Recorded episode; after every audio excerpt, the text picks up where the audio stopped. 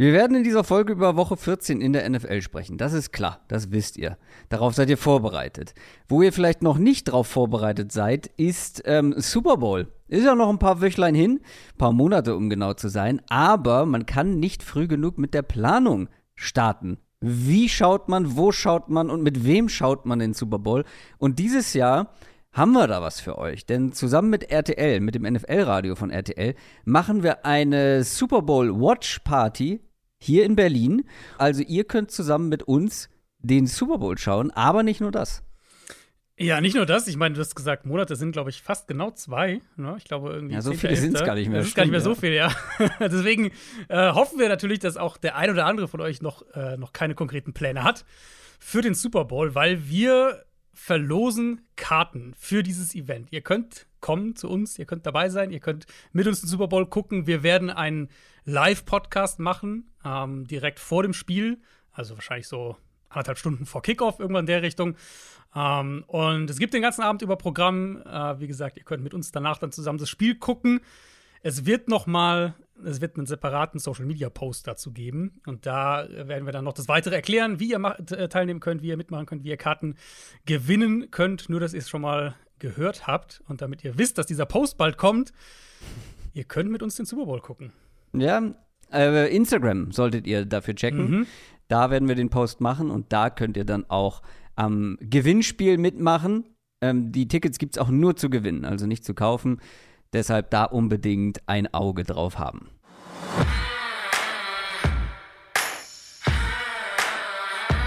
Down, Set, Talk. Der Football-Podcast mit Adrian Franke und Christoph Kröger.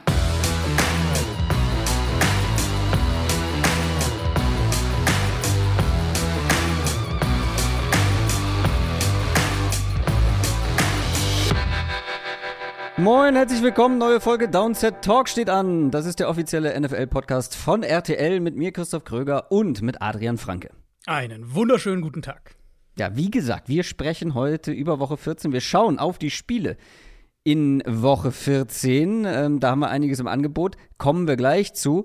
Ähm, vorab nochmal kurzer Hinweis zum Shop, denn wir nähern uns Weihnachten, der Weihnachtszeit. Schaut da gerne mal rein. T-Shirts, Hoodies, eine sehr gute Tasse, wie ich finde. Bei mir im täglichen Gebrauch ist übertrieben, muss auch ab und zu mal, muss auch ab und zu mal gesäubert werden, aber im fast täglichen Gebrauch diese Tasse.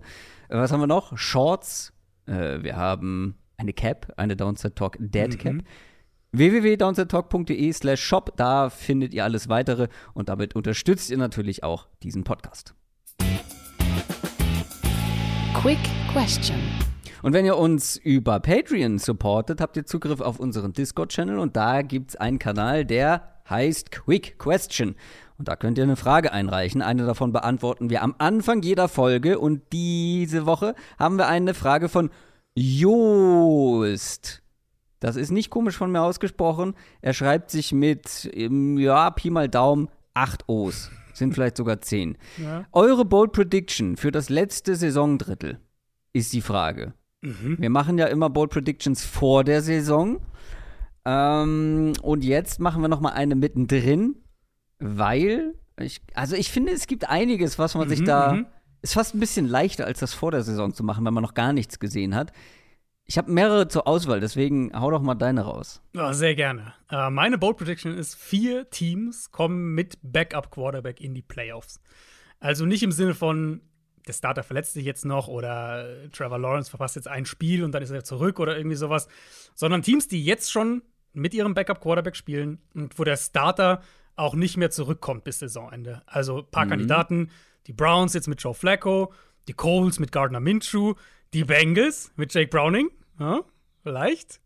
Die mhm. Vikings mit Josh Dobbs natürlich, äh, oder wer auch immer da die Saison zu Ende spielt. Mhm. Die Saints, äh, falls Derek Carr jetzt länger fehlt, mit James Winston, vielleicht. Ja, das glaube ich aber nicht, dass das passiert. Äh, weiß. Zwei Gehirnerschütterungen in einem Monat ist nicht so ideal. Ähm, mhm. Also ein bis zwei aus der Gruppe, denke ich absolut. Also Browns, Coles wären so zwei logische Kandidaten, die man äh, nehmen könnte. Ich glaube, zumindest einer von denen wird dabei sein. Aber für Bold Prediction muss natürlich auch bold sein. Deswegen sage ich vier Teams, die in Woche 14 mit dem Backup Quarterback gehen, kommen in die Playoffs. Die Jaguars hast du jetzt rausgelassen, ne? Ja, eben, weil ich halt glaube, Trevor Lawrence wird höchstens irgendwie zwei Spiele verpassen und nicht. Also ich wollte halt Teams, die nicht mehr auf ihren Starter zurückgreifen können, auch nicht in drei Wochen oder so. Finde ich gut, finde ich bold. Ähm, überschneidet sich. Ah, jetzt muss ich mich entscheiden. Ich habe mehrere gute. ich könnte natürlich ein Double Down machen mit der einen Bold Prediction. Ähm, ich mache das einfach. Ich mache ein Double Down, weil ich finde, es wird jetzt immer bolder, dass alle AFC North Teams in die Playoffs kommen.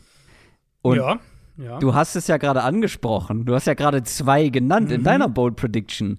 Die Browns und die Bengals, die mit Backup Quarterback spielen. Die Steelers werden nächste Woche äh, mindestens mal mit Backup Quarterback spielen. Aber Stand jetzt sind immer noch drei Teams aus der Mhm. AFC Nord in den Playoffs. Und die Bengals haben gerade ein- eine relativ Ja. überzeugende Leistung geliefert gegen die Jaguars. Und Mhm. Jack Browning hatte ein überzeugendes Spiel, überraschenderweise. Und deswegen mache ich ein Double Down. Und äh, wenn du mir das durchgehen lässt, lasse ich es auch so stehen. Eigentlich könnte man schon sagen, die Bengals schaffen es noch in die Playoffs. Fände ich auch eine Mhm. Bold Prediction, die für sich alleine stehen könnte, weil die sind aktuell Zehnter in der AFC. Äh, eins von drei, sechs und sechs Teams und dazu gehören unter anderem noch die Bills Ja. und die Broncos, die ja jetzt in den letzten Wochen auch nicht so schlecht gespielt haben.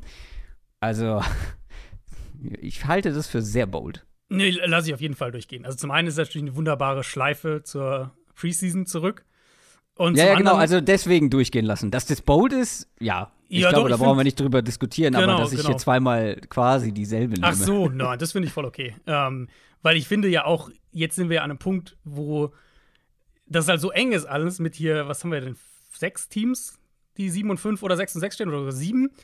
Ähm, und diese drei AFC North Teams werden sich ja auch gegenseitig noch die Spiele wegnehmen. Das macht es ja umso schwieriger dann, dass die Klar. alle drei hinter Baltimore Ja. dann auch noch mit reinkommen. Deswegen, äh, nee, finde ich voll okay. Was wäre die Alternative gewesen, ist die Frage. Wäre das besser gewesen?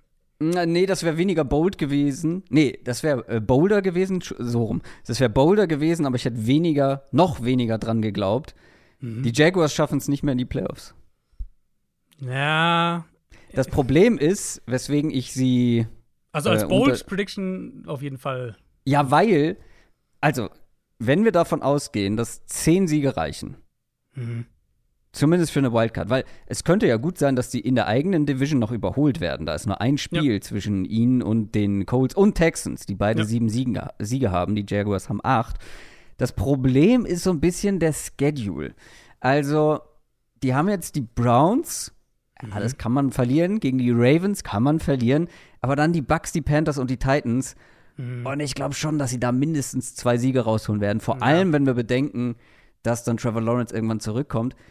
Aber ich will es nicht ausschließen. Also es ist ein Szenario, das ich mir irgendwo irgendwie vorstellen kann. Vor allem haben sie, du hast ja gerade die Gegner gesagt, sie haben noch ein Division-Spiel und das sind die Titans. Wenn wir jetzt davon ausgehen, dass sie das gewinnen, haben die Jaguars einen 5 und 1 Division-Record. Sie haben äh, den Tiebreaker gegen die Texans ja, also sie haben verhindert, dass die Texans sie äh, sweepen.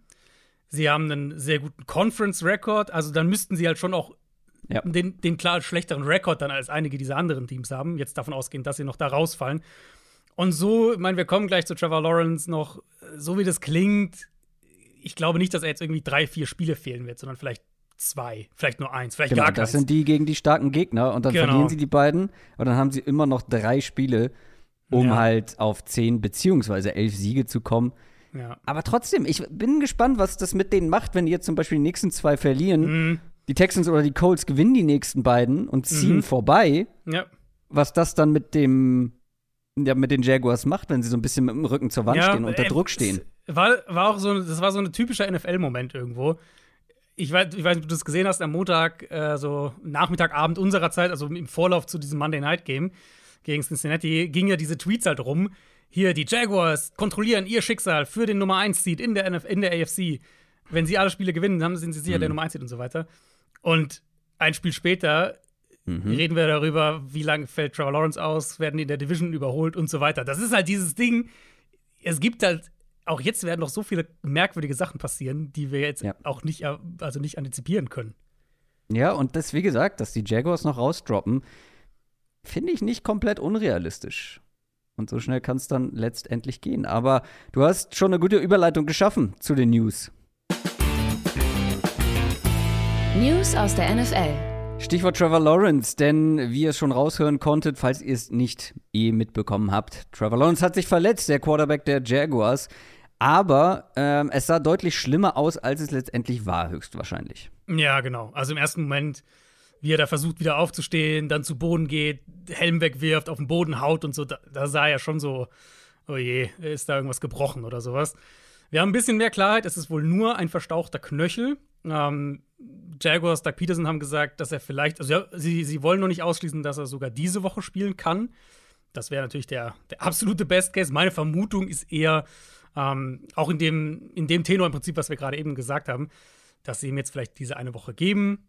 Ähm, natürlich kämpfen sie noch um die Playoffs, um die Division, aber selbst wenn sie jetzt noch mal verlieren sollten, ist ja noch nichts verloren in diesem Rennen. Und dann ist die langfristige Perspektive, dass er für die, für die letzten drei, vier Spiele fit ist, für die Playoffs fit ist, ist halt wichtiger. Deswegen, ich, ich vermute, wir kriegen CJ Beathard diese Woche, ähm, der dann auch gegen die Bengals ja übernommen hat. Mal gucken, was dann dabei rauskommt. Und dann ist aber Trevor Lawrence in zwei, allerspätestens drei Wochen, würde ich denken, wieder, äh, wieder dabei. Und CJ Beathard muss aber ohne einen seiner besten Playmaker auskommen, kommen, nämlich Christian Kirk, der hat sich auch verletzt. Ja, und da ist die Nachricht weniger positiv. Der hat sich da ähm, so, so Bauchmuskelgegend, habe ich jetzt gesehen, äh, war so die, äh, die Ansage, der wird eine OP brauchen, äh, das heißt mehrere mhm. Wochen. Ähm, und dementsprechend könnte das auch Season-Ending dann für ihn sein. Und da reden wir immer noch, darf man glaube ich nicht vergessen, über den Leading Receiver der Jaguars. Der hat über 100 Yards mehr als, als äh, oder ich glaube genau 100 Yards mehr als Kevin Ridley das ist schon eine Schwächung, gerade wenn wir dann auch jetzt bei Jacksonville so ein bisschen daran denken, was könnten die denn vielleicht in den Playoffs reißen, wenn die, wenn ja. Trevor Lawrence wieder da ist und so. Und das ist halt schon so ein Spieler, ich glaube immer noch ein bisschen unterm Radar, obwohl er letztes Jahr dann ja doch eine sehr, sehr gute Saison hatte. Aber der ist schon echt wichtig für die Offense. Würde natürlich auch der Bold Prediction helfen, hm. in Anführungszeichen. Vielleicht möchte ich auch noch mal switchen. Können wir noch mal zurückspulen? ich mache einfach beide. Die eine habe ich ja schon vor der Saison gesagt. Die, da kann ich mich ja drauf ausruhen, falls das funktioniert. Das stimmt, ja. Ähm, nicht ganz so glücklich verlief das Ganze bei äh, Houston Texans Wide Receiver Tank Dell, denn für alle, die das Spiel gesehen haben, da konnte man schon, beziehungsweise hat man schon befürchtet, dass mhm. es schlimmer ist und es ist schlimmer. Tank Dell wird den Rest der Saison verpassen. Ja, auch eine Schwächung, eine, eine merkliche Schwächung für ein mutmaßliches Playoff-Team, ähm, wie Christian Kirk jetzt bei den Jaguars eben. Tank Dell für die Texans Tank Dell hat sich ja bei diesem Run-Block da an der Goal-Line verletzt, wo er dann da noch so äh, nach unten gedrückt wird und so. Und ja, ist natürlich nicht das ideale Play für einen Receiver mit dem Frame von Tank Dell.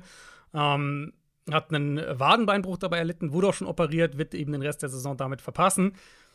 Damit beendet er die Saison mit den zweitmeisten Receiving Yards aller Rookie-Receiver. Stand jetzt den meisten Receiving Touchdowns, Platz 3 in Yards pro gelaufener Route unter allen Rookie-Receivern mit äh, mindestens 30 Targets. Ich habe mal geguckt im, im Liga-Vergleich insgesamt.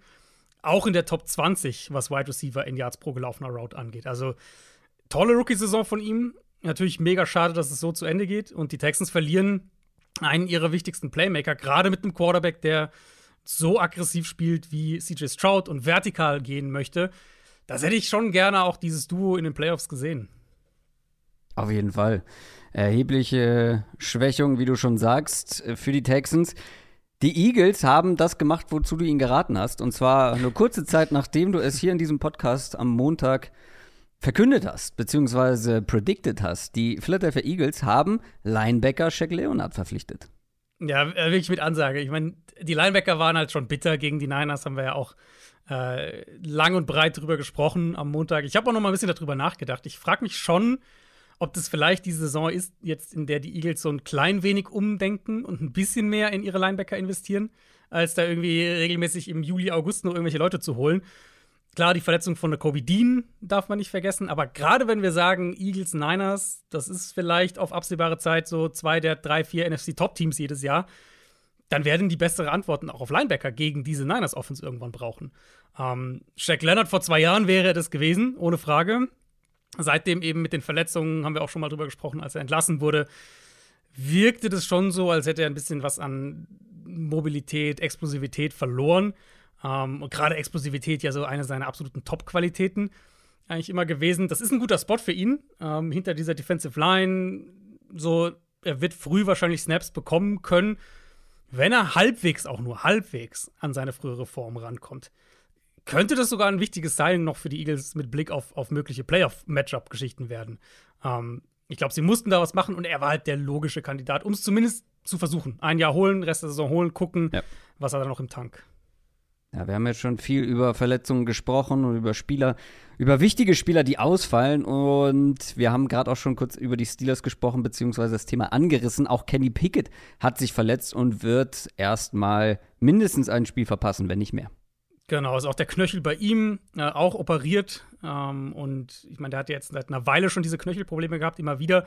Das klang so, ich meine, das sagen wir da immer, wir sind kein Arzt, das ist alles sehr gefährliches Halbwissen, aber es klang so, als wäre jetzt diese Verletzung sowas wie der nächste, die nächste Stufe von diesen anhaltenden Knöchelproblemen irgendwo auch ähm, gewesen. Was auch erklären könnte, warum sie es jetzt direkt äh, operiert haben. Ähm, wird sicher diesen Donnerstag ausfallen.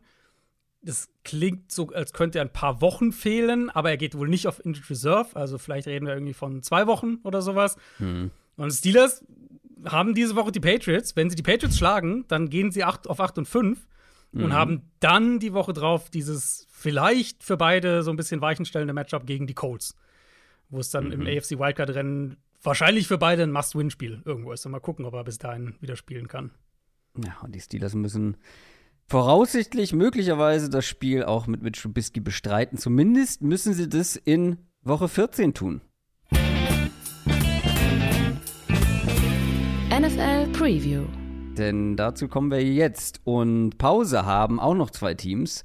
By Week für die Cardinals und die Commanders, aber nicht für die Steelers, denn du hast es gerade schon angedeutet. Die spielen heute Nacht. Und zwar gegen die New England Patriots. Die Patriots stehen 2 und 10, die Steelers 7 und 5. Auf dem Papier liest sich das so ein bisschen wie, ja, auf der einen Seite die starke Mannschaft, der Playoff-Anwärter gegen die schwache Mannschaft, den Top-3-Pick-Anwärter. Problem an dieser Rechnung oder an dieser Theorie ist, beide kriegen offensiv relativ wenig gebacken aktuell. Und vor allem halt, wenn bei den Steelers auch noch Kenny Pickett ausfallen wird. Entsprechend niedrig sind, glaube ich, die Erwartungshaltungen an dieses Spiel mhm. aus einer neutralen Perspektive. Weil gleichzeitig die Patriots, also die hatten schon ihren Tiefpunkt gegen die Giants, dachten mhm. wir. Und dann haben sie noch mal einen draufgepackt, beziehungsweise drunter gepackt mit null Punkten gegen die Chargers. Wer Quarterback bei den Patriots ja. spielt, wissen wir nicht. Weiß vielleicht Bill Belichick auch noch nicht. Das Gute ist, sie haben aber auch nur sechs kassiert gegen die Chargers. Also ja. ähm, einer der Steelers witzigsten Cover in dieser Saison. Die Chargers Line war 5,5. sie haben mit 6-0 gecovert. Ja. Äh, die Steelers dürfen das aber nicht auf die leichte Schulter nehmen, weil gegen mhm. die Defense musst du halt auch erstmal punkten, erstmal auch zu Touchdowns ja. kommen. Ja, ähm, ich glaube, das erste Over-Under unter 30 dieses Jahr. 29,5. Ähm, was zutreffend ist, denke ich, ich habe das am Dienstag, Montag oder Dienstag äh, getweetet.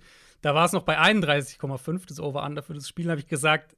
Also, jeder, der das irgendwie machen möchte, smash the Under, weil ich weiß nicht, wie hier Punkte zusammenkommen sollen.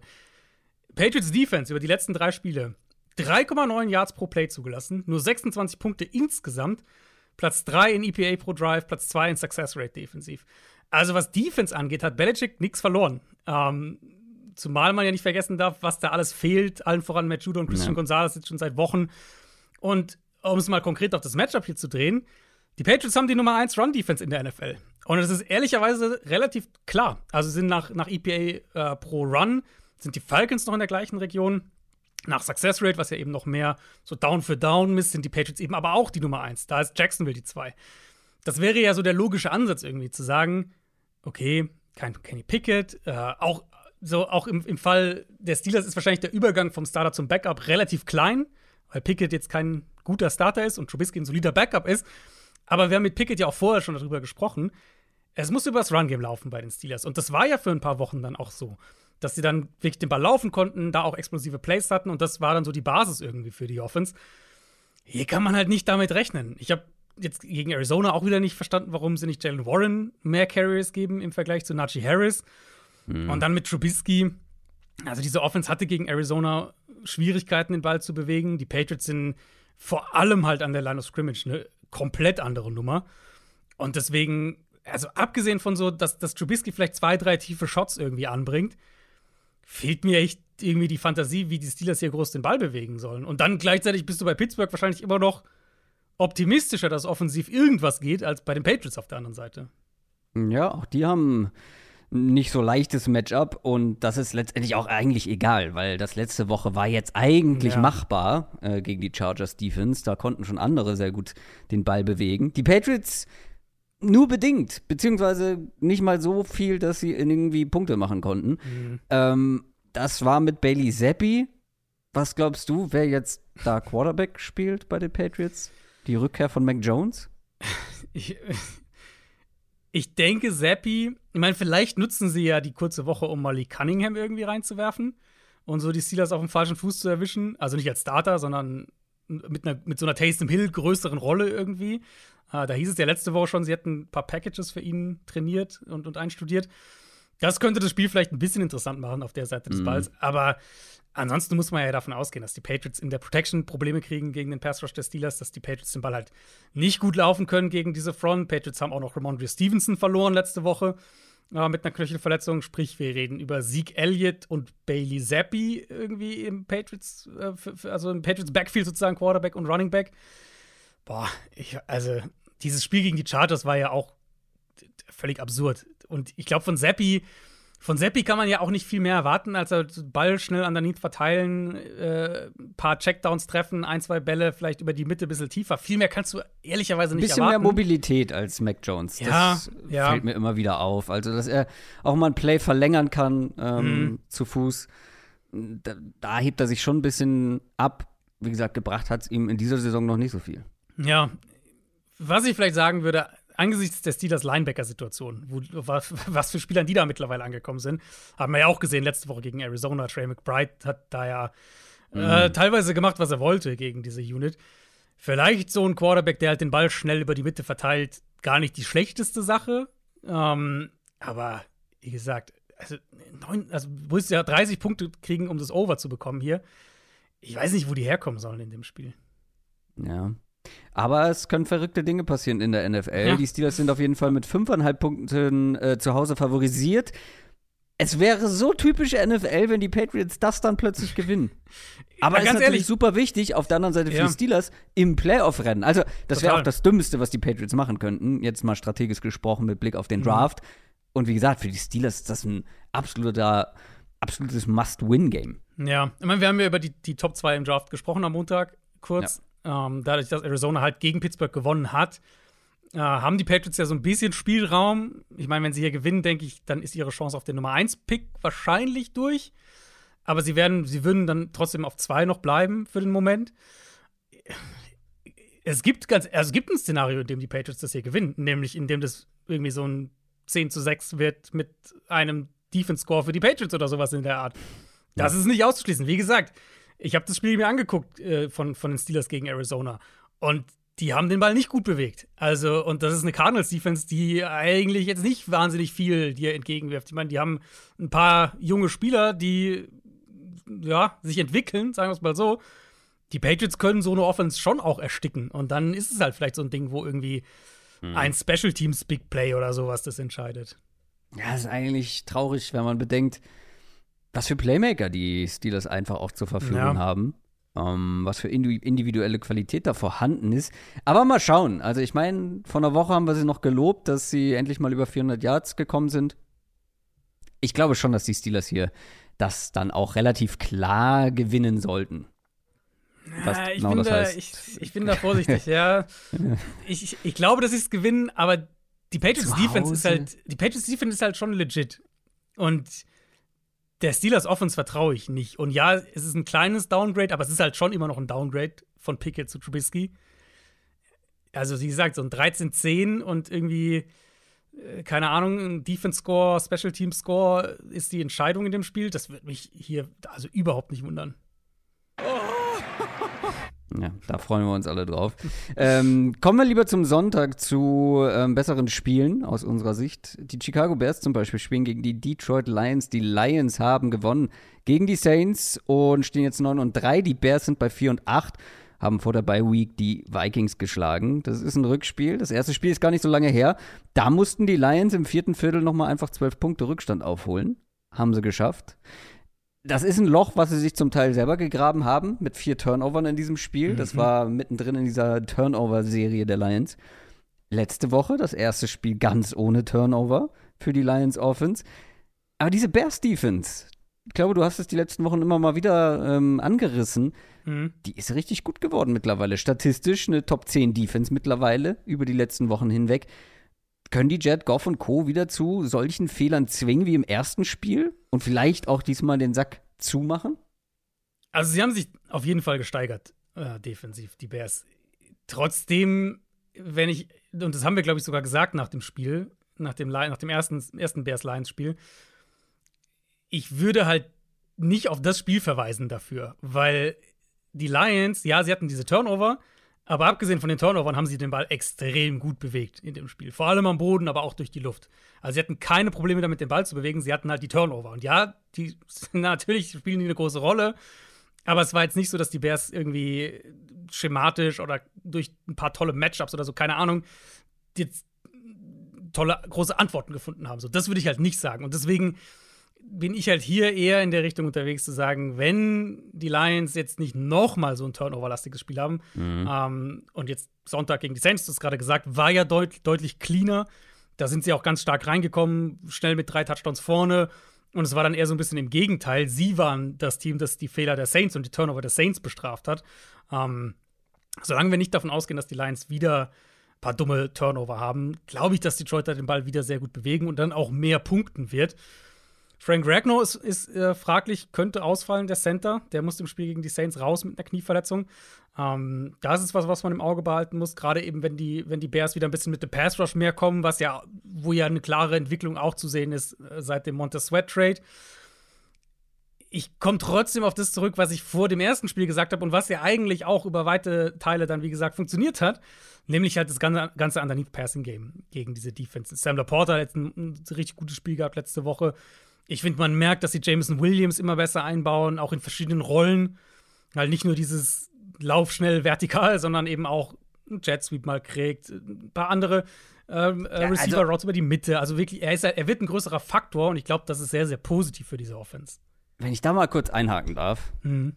er hatte nur zwei Touches im letzten Spiel. Ich weiß, ich weiß. Das ist mir immer noch zu wenig. Ich meine, ich habe letzte Woche hier das schon gefordert, aber ich würde gerne noch mehr fordern oder noch mal fordern. das, ist, das ist zu wenig. Also vor allem, wenn du zwei Touches, also ein Run, ein Catch hast ähm, und die insgesamt für 30 Yards äh, zu Buche schlagen, dann würde ich davon gern mehr sehen. Dann wird wahrscheinlich die Effizienz nicht so ganz absurd hoch bleiben. Und das Gleiche kann ich auch noch mal über, über, über Jamie Gibbs sagen. Also der hatte wieder zehn Carries weniger als Montgomery. Ja, das sind auch andere Carries, aber wir sprechen hier von einem Effizienzunterschied von siebeneinhalb Yards im Schnitt pro Run verglichen zu 3,1. Wie gesagt, auch das wird mhm. nicht so hoch bleiben, wenn Gibbs 18 Carries hätte, so wie Montgomery. Aber diese beiden Spieler, diese Explosivität, will ich immer noch mehr sehen. Also ich sehe deinen Punkt total. Und bei Gibbs finde ich den auch noch mehr, äh, noch mehr gerechtfertigt. Bei Williams muss man natürlich immer gucken, es kann halt einfach blöd laufen für ihn. So irgendwie, er, er, läuft gute Routes, aber in dem Moment guckt Goff nicht in seine Richtung. Oder das Play Klar. führt Goff woanders hin, solche Sachen so. Aber, das aber ist ja auch eine Read-Frage, ne? Also es ist ja nicht so, dass ja, der Quarterback genau. nicht äh, eine genau. Read-Abfolge hat. Aber was ich halt positiv finde, das, darauf wollte ich auch gerade hinaus, ist, wenn du, wenn sie Williams halt jetzt so vielseitig einsetzen, glaube ich halt, dass er auch mehr Dinge für die Offense öffnet, selbst wenn er den Ball nicht kriegt wo, ja, wenn er halt irgendwie fair. zehn, zehnmal Go-Routes läuft im Spiel, davon hast du halt nicht viel. Dann hat er vielleicht ein Big Play, das ist dann auch gut, aber er kann ja mehr. So, und, und ich finde, wir sehen halt mehr, dass sie, dass sie bereit sind, seine Rolle immer weiter auszubauen. Und dann werden die Touches auch kommen. Also die Touches für, für Williams, der, der wird irgendwann jetzt bald mal ein Spiel haben, wo er mal, keine Ahnung, fünf, sechs Bälle fängt und 100 Yards und einen Touchdown oder sowas hat. Das wird jetzt irgendwann kommen, weil diese, diese größer werdende Rolle, die wird Detroit auch irgendwann füttern, da bin ich mir sicher. Ähm, Pass Rush für Chicago, um auf das Matchup nochmal zu kommen, war im ersten Spiel auch gut und wie gesagt, hat sich gesteigert. Wenn jetzt Ragnar, fehlt, dann, dann kannst du da mhm. wahrscheinlich auch ein bisschen angreifen. Ähm, ich will halt von den Lions das sehen, was sie letzte Woche gezeigt haben, dass sie halt das sauber spielen, dass sie früh den Gamescript in ihre Richtung schieben und die Bears halt letztlich dann irgendwann dazu zwingen, den Ball zu werfen. Das ist, das ist glaube ich, das, das, logische Rezept. Und dafür darfst du halt selber nicht diese Turnover haben. Ganz einfach. Ja, definitiv. Ähm, kein neues Problem für die Lions, aber eins, was halt ein Problem ist, ist die Defense. Mhm. Und auch gegen die Saints hat man ja am Ende echt noch zittern müssen, beziehungsweise hat man die Saints wieder ins Spiel kommen lassen. Justin Fields, das war das erste, oder in dem ersten Spiel hat er sein äh, Comeback gefeiert nach der Verletzungspause. Da hat er ein gutes Spiel gemacht, bis auf den Fumble am Ende, der ihn so ein bisschen das Spiel gekostet hat. Aber wenn vor allem er wieder an diese Leistung auch anknüpfen kann, ähm, jetzt auch nach der Bye Week vielleicht auch ein bisschen länger Zeit gehabt, sich zu regenerieren und so weiter und vor allem dann auch am Boden wieder ähnlich mhm. gut performen kann, wie er das schon im ersten Spiel gemacht hat, dann sollten die Bears auch hier wieder relativ gut den Ball bewegen können, oder nicht? Ja, also fand ich wirklich. Ich fand auch ähm, den, den, wo ich sage, aus, aus Sicht der Bears Defense war der Boxscore für mich so ein bisschen trügerisch in dem Spiel. Für die Offense fand ich das halt nicht, für die Bears Offense. Ja. Das war ein gutes Spiel von Fields. Es war ein äh, paar wirklich gute Momente als Passer, dann halt 100 Rushing Yards am Ende wieder auch gab. Und ich glaube, das ist schon was, wo die Bears auch nochmal ansetzen können. Run Defense der Lions jetzt seit Wochen schon problematisch. Ähm, ich glaube, darüber kann es für Chicago im wahrsten Sinne des Wortes, kann es für sie darüber laufen. Weil, ich meine, wir reden über eine Defensive Line, in der das in vielen Spielen Aiden Hutchinson und dann Fragezeichen war. Und wenn es nicht Aiden Hutchinson und Fragezeichen war, dann war es Aiden Hutchinson und Ali McNeil. Ali McNeil wurde gestern auf Injured Reserve gepackt. Der hat sich im letzten Sonntag verletzt und das ist für mich der zweitwichtigste Defensive Lineman für mhm. die Lions auch als Pass-Rusher hat sich da auch gesteigert, aber gerade auch als Run-Defender. Und wir reden ja sowieso schon über eine anfällige Run-Defending-Front. Ähm, Bears natürlich haben auch ihre O-Line-Probleme, klar. Lucas Patrick, der Center, hat sich jetzt in dem Spiel vor der Bay verletzt, musste da raus. Wir wissen, dass Justin Fields den Ball häufiger mal länger hält und da die Line noch mehr unter Druck setzt. Aber ich glaube, da fällt ein klares Mismatch zugunsten der, der Lions weg durch die McNeil-Verletzung. Und dann hast du halt natürlich DJ Moore, das ist äh, das offensichtliche Mismatch, war er auch im ersten Spiel. Ähm, war auch relativ egal, gegen wen er stand. Wenn die Lions in Zone sind, dann haben sie ihn sogar auch ein paar Mal gegen die Linebacker bekommen und da ihm den Ball äh, zuwerfen können. Das nimmst du natürlich gerne mit aus, aus Bears Sicht. Es ist ein Spiel, ich komme da wieder drauf zurück. Es ist ein Spiel, das, denke ich, auch so aus, aus Gameflow-Perspektive für Chicago übers Run-Game kommen muss. So lange Scoring-Drives, gucken, ob die Lions vielleicht doch wieder ein, zwei Turnover haben. Schauen, dass du konstant punktest, muss ja jemand Touchdown sein, aber dass du konstant punktest, dass das Spiel einigermaßen eng bleibt. Und dann eben gucken, ob du diese ein, zwei Big Plays irgendwie kriegst von deiner Offense. Es wird. Ich, ich, ich bin bei dir. Ich glaube auch, dass das eng werden kann. Es sei denn halt, die Lions Offense spielt ein komplett sauberes Spiel. Dann glaube ich, dass die Bears nicht mithalten können. Davon ist wahrscheinlich auszugehen. Also, ich gehe halt auch nicht davon aus, dass die Lions wieder drei Turnover mehr haben als die Bears. Und wenn du schon ein, zwei weniger hast, wie du schon gerade gesagt hast, dann sollten sie das auch etwas leichter gewinnen. Die Lions sind mit nur drei Punkten favorisiert. Ich sehe es auch ein bisschen mehr zugunsten der Lions. Ja, doch immer gut auswärts natürlich. Äh, dreieinhalb. Ja. Dreieinhalb. Äh, oh, schon. hier. Das ähm, muss aber gerade passiert sein. Das kann, kann sein. Ich glaube, ich, ich, aktualisiere immer kurz vor unserer Aufnahme nochmal. Ja, nee, ich, ich schreibe es so. mir immer in die Notizen rein und das ist jetzt halt ein, zwei Stunden her. Also so lange kann es nee, noch nee. nicht bei der Line sein. Ja, ähm, ja, ich bin auch schon mehr bei Detroit. Diese Defense ist halt schon, die ist halt, macht irgendwie schon Bauchschmerzen. Die Baltimore Ravens spielen gegen die LA Rams. Die Rams haben gewonnen gegen die Browns, stehen jetzt 6 und 6. Die Ravens kommen aus ihrer Bye Week, stehen 9 und 3. Die Ravens sind voll drin im Rennen um den Nummer 1 Seed in der AFC und die Rams sind voll im Rennen, ähm, was die Wildcard oder was eine Wildcard in der NFC angeht. Wichtiges Spiel für beide, aber vor allem für die Rams, weil ähm, da kämpfen jetzt vier, sechs Siegeteams um zwei Wildcard-Spots in der NFC und die haben noch zwei Top-Gegner mit dabei. Die 49ers am letzten Spieltag und die Ravens jetzt in Woche 14. Eins davon zu gewinnen, das wären richtige Big Points. Also da würden sie einen großen Schritt, Schritt in Richtung Wildcard machen. Und die Rams Offense hat gerade bewiesen, wie ich finde, dass auch gegen starke Defenses was geht. Wir mhm. haben darüber gesprochen, dass die Browns Defense, gegen die sie letzte Woche gespielt haben, schon so ein bisschen nachgelassen hat. Ähm, aber das kann man jetzt bei den Ravens nicht wirklich behaupten. Also auch vor der Bye Week, vor allem die Front sah wieder gut aus, trotz Ausfällen. Und bei den Rams sind äh, Puka Nakur, Tyler Higby angeschlagen. Mal gucken, ob die spielen können. Klingt so, als würden sie können. ich, also das wird hier nochmal eine schwierige Herausforderung für die Rams Offense. Was traust du denen zu? Ich würde ein bisschen bei einem Punkt widersprechen, weil ich finde, also im letzten Spiel vor dabei ja, aber die Wochen davor hat die Run-Defense ein bisschen gewackelt für Baltimore. Das mhm. war gegen die Bengals äh, so, das war gegen die Browns so. Arizona ist den Ball auch besser gelaufen als gedacht gegen die Ravens. Und die Rams, wenn sie Karen Williams haben dieses Jahr, also die ersten sechs Spiele und jetzt die letzten beiden, das ist eine Top 5 Rushing Offense mit, mit Karen Williams auf dem Platz. Und das sieht, man sieht es auch, finde ich. Ich habe hab diese Woche in meiner Kolumne über Stafford und die Rams Offense geschrieben. Dieses Zusammenspiel, was man jetzt wieder sieht aus ein bisschen Oldschool, in Anführungszeichen, Oldschool McVay Offense und dem, was Stafford halt der Offense gibt im Passing Game und wie er nochmal Dinge öffnen kann, wie manche Sachen halt dank ihm funktionieren. Ich finde die Rams wirklich zum ersten Mal seit langem wieder das Run Game so als eine richtig tragende Säule in ihrer Offense. Und vor fünf Wochen hätte ich noch gesagt, ja gut, äh, Ravens Run Defense, Top 10, erste Saisonhälfte wird schwer. Da, da, wird wahrscheinlich nicht viel gehen für die Rams. Aber halt seit Woche 9, äh, ich habe auch noch mal die Advanced Stats geguckt für, die, für den Zeitraum. Platz 22 in EPA pro Run für die Ravens Defense, Platz 21 mhm. in defensiver Rushing Success Rate. Also da könnte was gehen. Ist jetzt nicht so, dass sie komplett auseinandergefallen sind oder sowas, aber da könnte was gehen für die Rams. Ähm, Ravens spielen auch die zweitwenigsten Stack Boxes, die viertmeisten Light Boxes. Also solange die Rams das zu ihrem Vorteil nutzen können, haben sie, glaube ich, eine Chance, hier zumindest mal den Ball zu bewegen. Gleichzeitig aus Ravens Sicht natürlich die Hoffnung, dass Marlon Humphrey wieder spielen kann. Der hat ja schon die letzten beiden Spiele vor der Bye verpasst, also jetzt mit der Bye drei Wochen raus gewesen.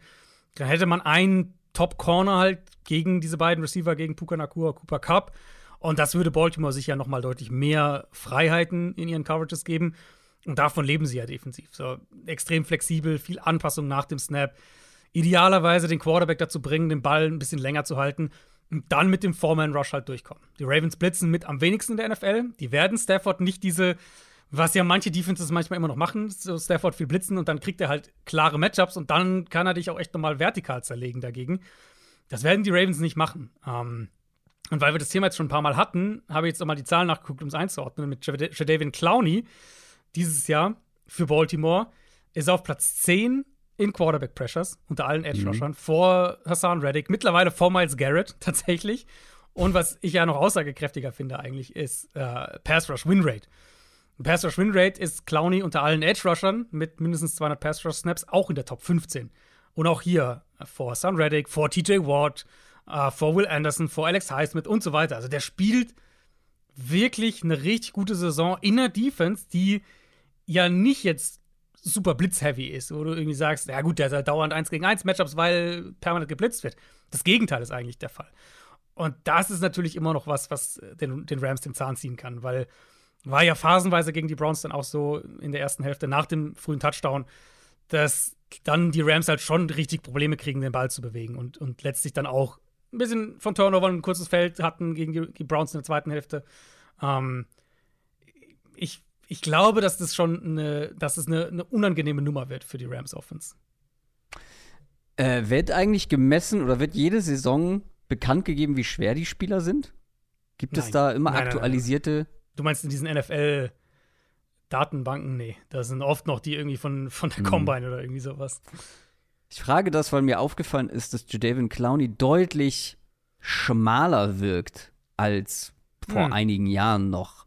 Der war ja immer so dieser, dieser Koloss, also dieser mhm.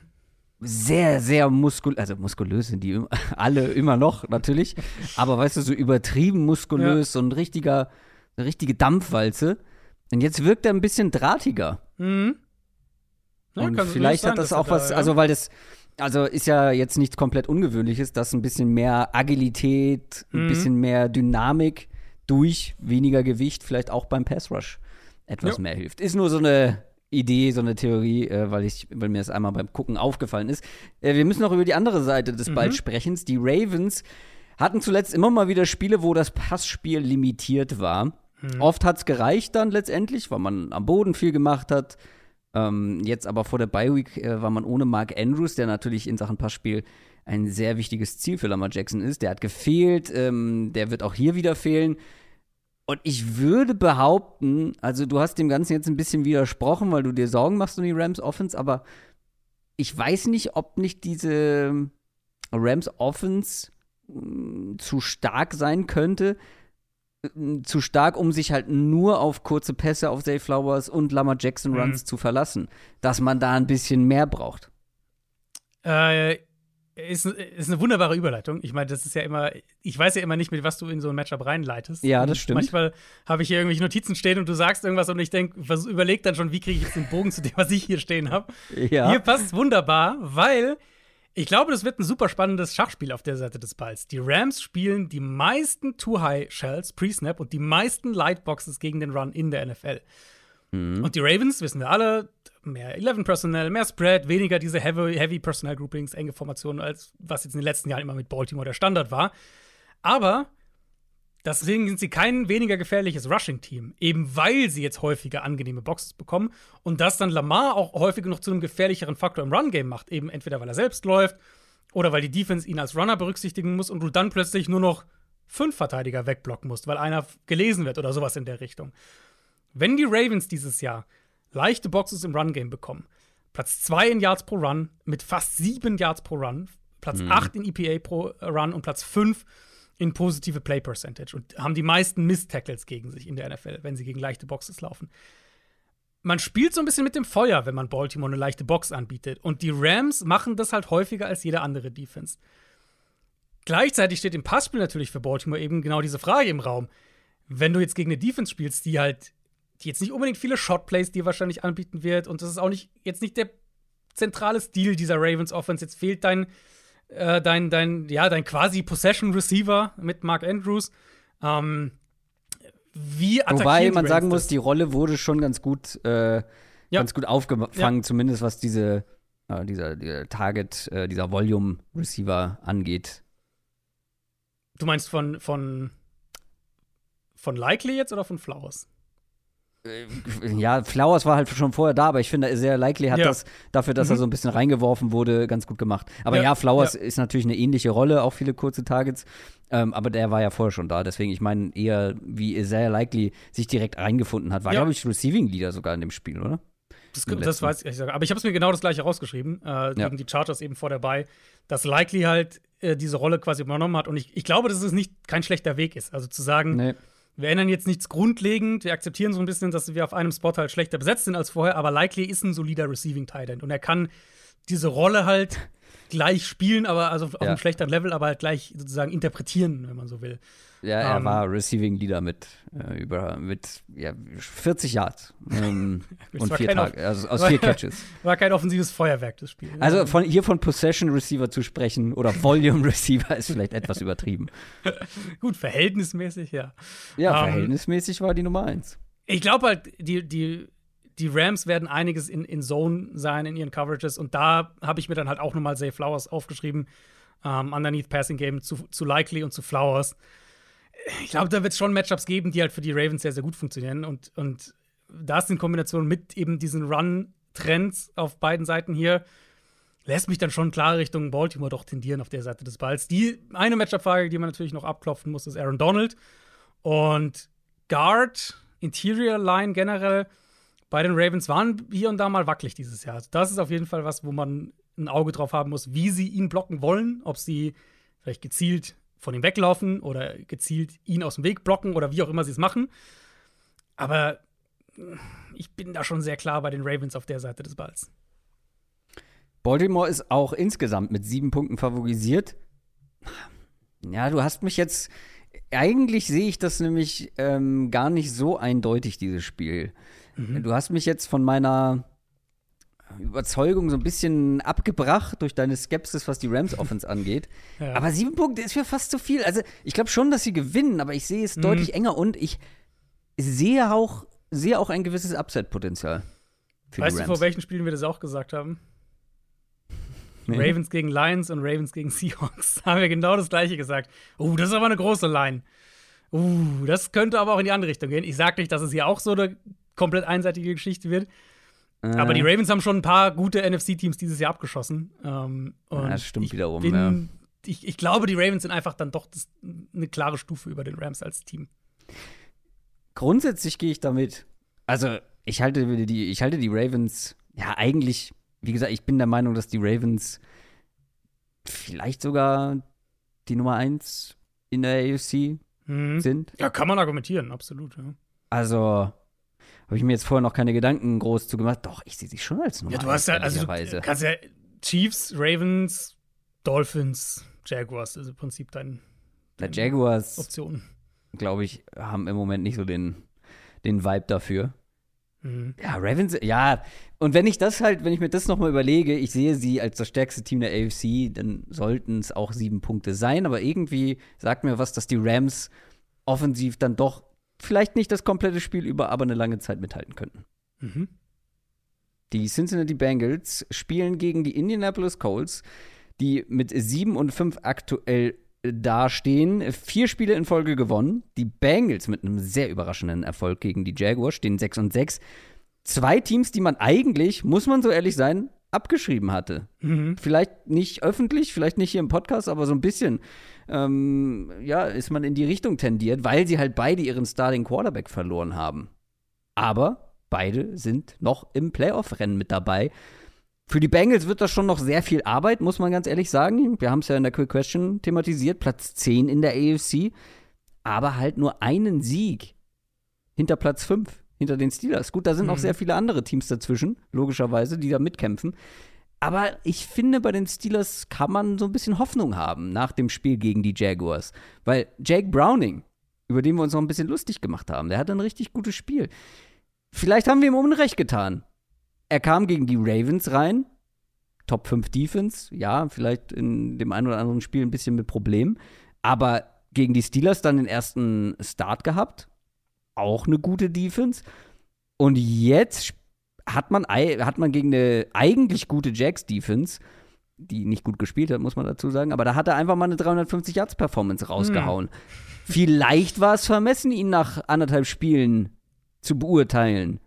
Vielleicht wissen wir nicht, äh, wie gut er sein kann. Vielleicht werden wir nach diesem Spiel etwas mehr wissen. Könnte ein guter Gradmesser sein, weil die Colts Defense, würde ich jetzt sagen, gehört auch noch so aus der oberen Hälfte der NFL. Aber ist jetzt keine, keine Ravens oder keine Steelers Mhm.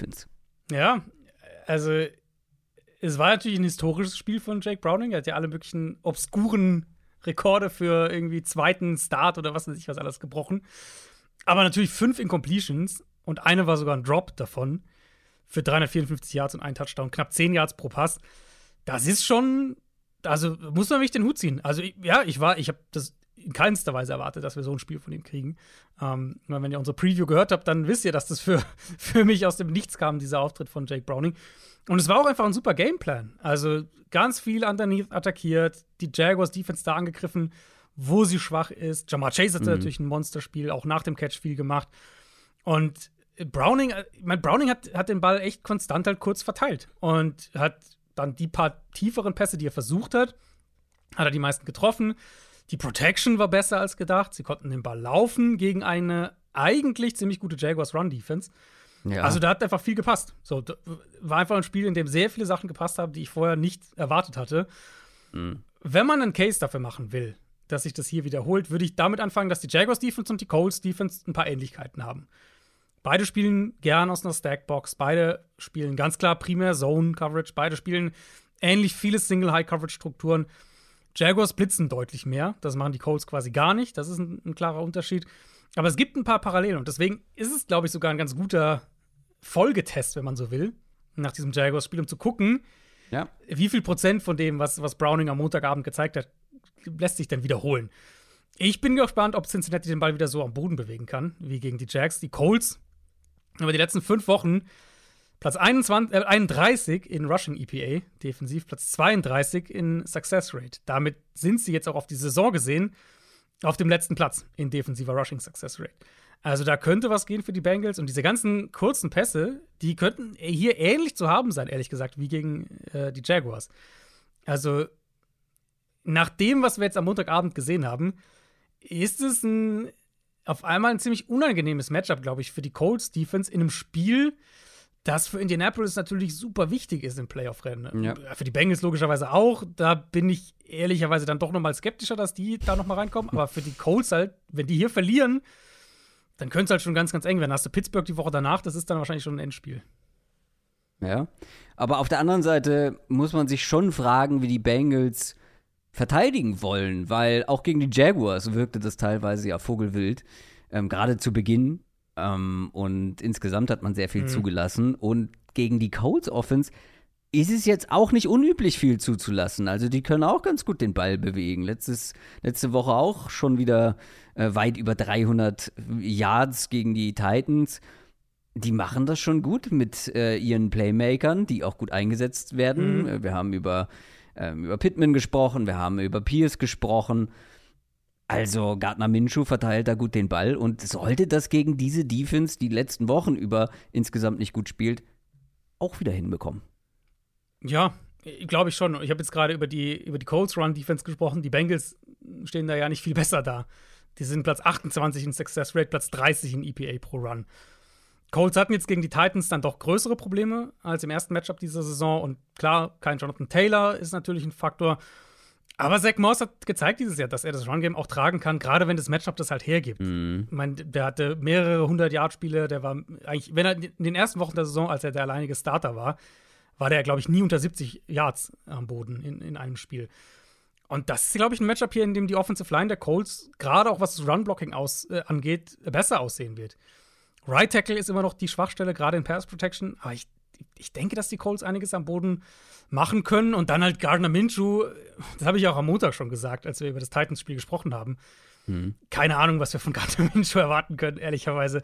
Vom Matchup her, die Bengals haben äh, Cam Taylor Britt jetzt auch noch verloren, der ist auf IR gegangen.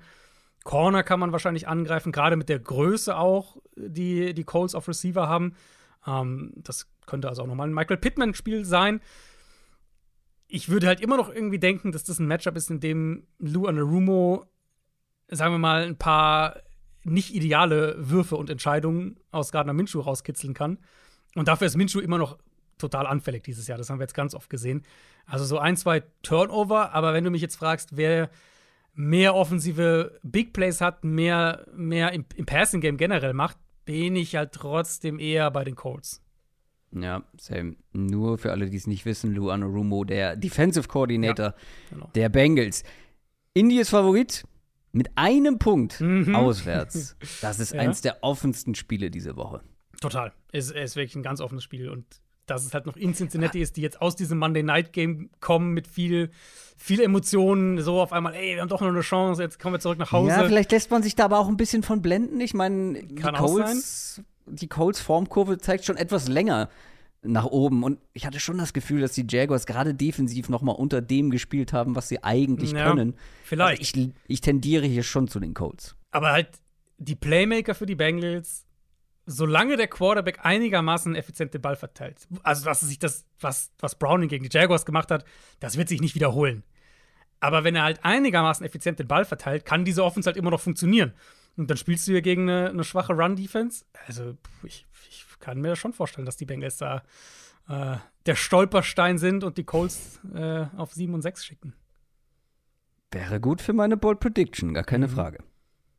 Die San Francisco 49ers spielen gegen die Seattle Seahawks. Wir sind im späten Sonntagslot angekommen. Die 49ers haben Ausrufezeichen gesetzt gegen die Eagles, stehen 9 und 3. Die Seahawks sind bei 6 und 6. Nur ein Sieg aus den letzten fünf Spielen. Aber man hat sich achtbar geschlagen gegen die Cowboys. Ähm, vor allem war das eine offensive Leistung, die ich jetzt so nicht erwartet habe gegen eine gute Cowboys-Defense. Lag auch daran, ich habe es ja letzte Woche thematisiert, ich fand, dass Ginos Arm so ein bisschen unter seiner Verletzung gelitten hat, dass da die Power, die Armpower ein bisschen beeinträchtigt war. Das sah jetzt deutlich besser aus gegen Dallas. Jetzt wartet natürlich die nächste sehr gute Defense. Und Mhm. ehrlich gesagt, also zum einen eine, gegen die man vor wenigen Wochen erst nicht besonders viel ausrichten konnte. Und vor allem in meinen Augen auch die beste Defense der letzten Wochen. Also vielleicht die formstärkste Defense in Ja. der NFL. Wie sehr vertraust du jetzt der Seahawks Offense, Hm. dass sie das wiederholen können, was sie letzte Woche gegen die Cowboys gemacht haben? Ja, ist halt echt schwer. Ich meine, wir wussten das, haben wir, glaube ich, vor dem ersten Niners-Spiel auch gesagt, wie schwierig dieser Stretch jetzt ist für Seattle, Ja. was die Gegner angeht. Und ich fand es echt beeindruckend, was sie über weite Teile des Spiels gegen Dallas gemacht haben, offensiv. Ja, am Ende hast du diese, äh, die, die Four Downs, äh, Fourth Downs Geschichten und dieser Micah Parsons, dann äh, Micah Parsons ungeblockt bei Fourth Down und so.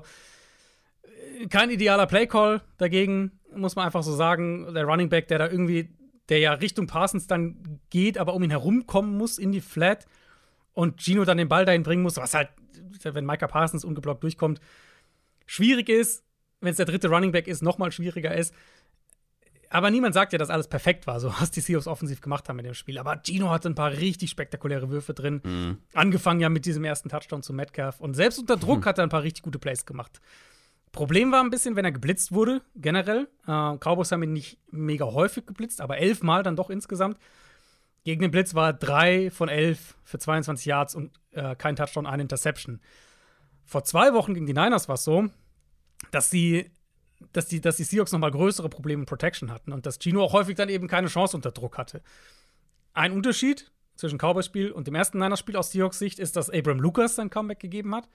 Ähm, sicher noch holprig, hat jetzt ein Spiel gemacht, das wird helfen. Auf Guard sind sie ja auch so ein bisschen ne, mal, mal Bradford, mal ist es Phil Haynes, jetzt war es Bradford wieder äh, letzte Woche. Aber ich glaube, Lucas auf Right Tackle, jetzt mal ein Spiel in den Beinen, das könnte dann schon einen Unterschied machen im Rematch gegen die Niners. Aber generell gilt halt, wenn sie nicht protecten können, dann wird diese mhm. Offense inkonstant. Und, und Gino hat im ersten Spiel gegen die Niners ja auch dann doch einige Probleme mit der Zone Coverage, mit den Zone Coverages der Niners gehabt. Der hätte ja locker ein, zwei Picks auch mehr haben können in dem Spiel. Und im Vergleich zu diesem ersten Spiel braucht Seattle DK Metcalf in Topform. Dass sie halt outside mehr gewinnen, dass, dass Gino trotz Foreman Pressure vertikal angreifen kann. Ähm, Cowboys hatten ein paar gute Blitzes letzte Woche. Die Niners fand ich auch. Nicht viele generell, aber gerade so bei Third Down ein, zwei Mal mit Fred Warner ein bisschen was gemacht. Und jetzt kommen sie halt aus diesem Spiel gegen die Eagles, wo halt auch die Front super, super stark war. Was ich vielleicht noch mitnehmen würde aus Seahawks Sicht, aus dem äh, Niners-Eagles-Spiel, ist, wie die Eagles phasenweise, vor allem früh im Spiel Erfolg damit hatten, gezielt halt die Outside-Corner der Niners mit Inbreaking Routes ja. zu attackieren. Also da Tyler Lockett ein paar Mal diese ein bisschen scharfe Inbreaker laufen lassen, Metcalf mehr nach innen arbeiten lassen, auch gerade gegen Ward vor zwei Wochen in dem Spiel hat Ward ihn halt komplett abgemeldet. Und das darf nicht passieren, weil wenn wir schon sagen, Seattle wird wahrscheinlich Probleme in Protection haben, dann, müß, dann muss es über, über die Waffen, über die individuelle Qualität da kommen. Und dann kann gerade auch ein Metcalf nicht nochmal so ein Spiel haben wie im ersten Spiel gegen die Niners. Die Frage muss ja aber auch erlaubt sein, wie relevant wird die Offense-Performance der Seahawks, wenn die eigene Defense die 49ers mhm. Nicht stoppen kann. Also, weil das konnten sie im ersten Spiel nicht. Ja. Das konnten sie jetzt gegen die Cowboys ehrlicherweise auch nicht. Und dann wird es halt schwierig, gegen so eine starke Defense dann noch mehr Punkte zu machen. Und da könnte das Spiel halt, also auf, der, auf dieser Seite könnte das Spiel halt dann auch irgendwo schon entschieden werden. Ja, ähm, das ist ein interessanter Test hier, wie Seattle defensiv denkt. Seahawks haben gegen die Niners vor zwei Wochen äh, fast komplett in Nickel-Personell gelebt. Das ist nicht ungewöhnlich für die Seahawks Defense dieses Jahr. Das ist primär eine also Nickel. Mit drei Cornerbacks. Genau, oder halt drei Safeties, aber halt fünf Defensive Backs ja, auf jeden genau, Fall. Genau, fünf Defensive Backs, ja. Ähm, war ja vor zwei Jahren, glaube ich, war das noch so, wo, als Seattle fast nur Base personell gespielt hat. Und dann haben sie es ja aber klar, ganz klar umgedreht. Jetzt ist es primär eine Nickel-Defense. Gegen die Cowboys dann, vergangene Woche, haben sie deutlich mehr Base-Defense eingebaut. Und das ist jetzt so ein bisschen die Frage, war das eine Reaktion darauf, dass sie gegen die Niners am Boden auch Probleme hatten und da nichts stoppen konnten?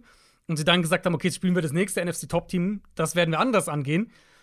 Oder war es vielleicht auch eine Umstellung, um der, der Defense mehr Stabilität zu verleihen? Weil die Stabilität fehlt dieser Defense einfach jetzt schon seit ja. ein paar Wochen. Und das kann man halt nicht nur an der Verletzung von Uchenna und Wosu festmachen. Das ist schon auch der Pass Rush generell, aber es ist halt auch, es ist Rick Woolen, der einfach keine gute Saison spielt, auch gegen Dallas mehrfach geschlagen wurde. Es ist die Underneath Coverage, die Linebacker, Jamal Adams, das ganze Zentrum gegen den Pass eigentlich. Ähm, mhm. Und mein Purdy hatte halt diesen Pick Six, aber abgesehen davon im ersten Spiel hat er sie ja auch gerade in dem Bereich immer wieder attackieren können.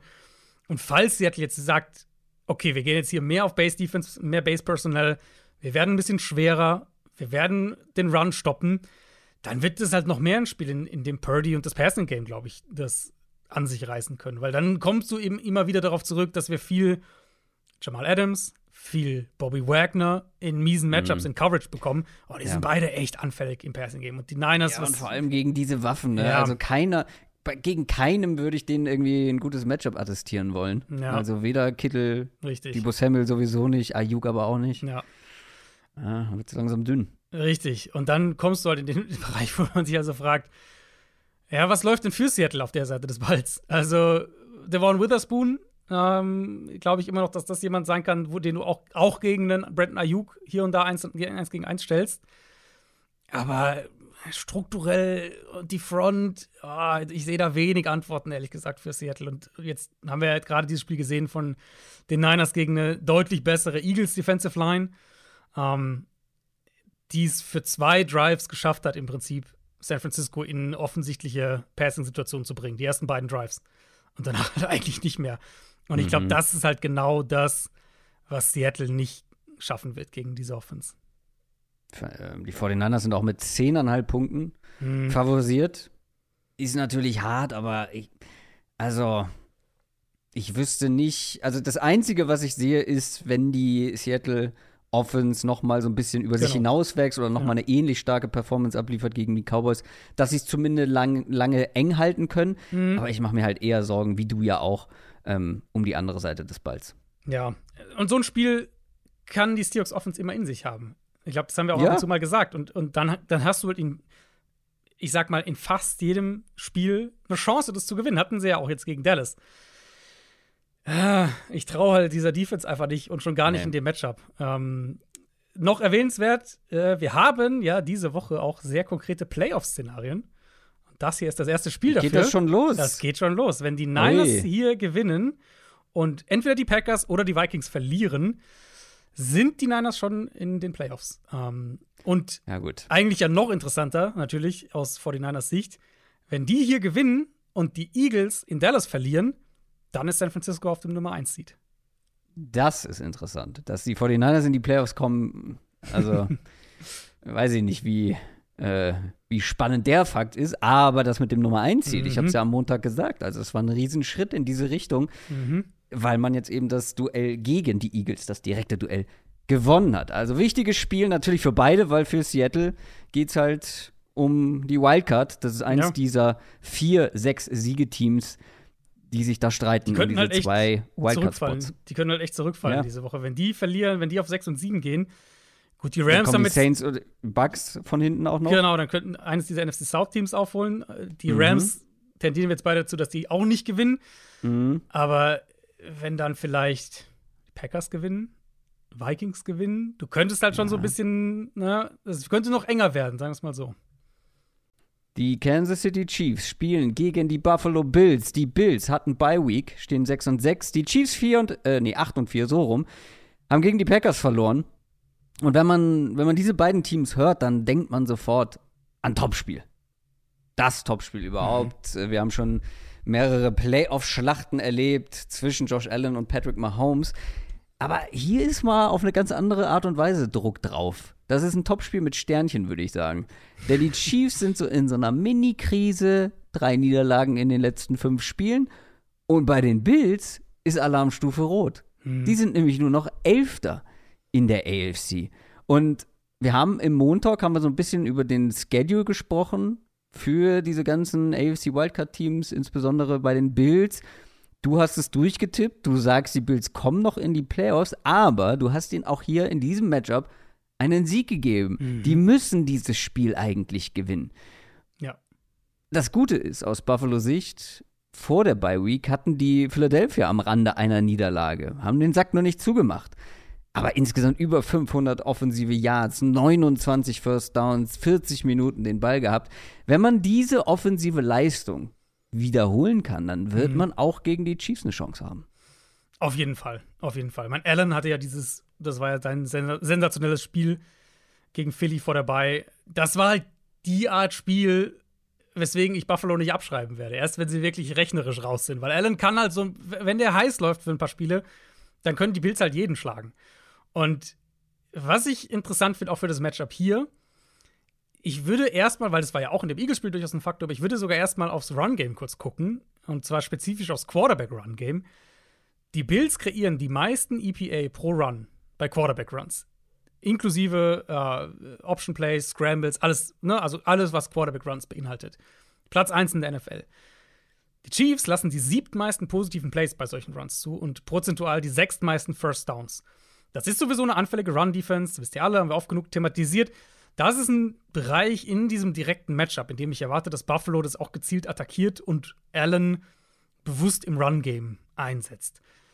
Die Chiefs könnten, das ist der Konter dafür, die Chiefs könnten Nick Bolton zurückbekommen. Ihren, glaube, kann man so sagen, klar besten Linebacker.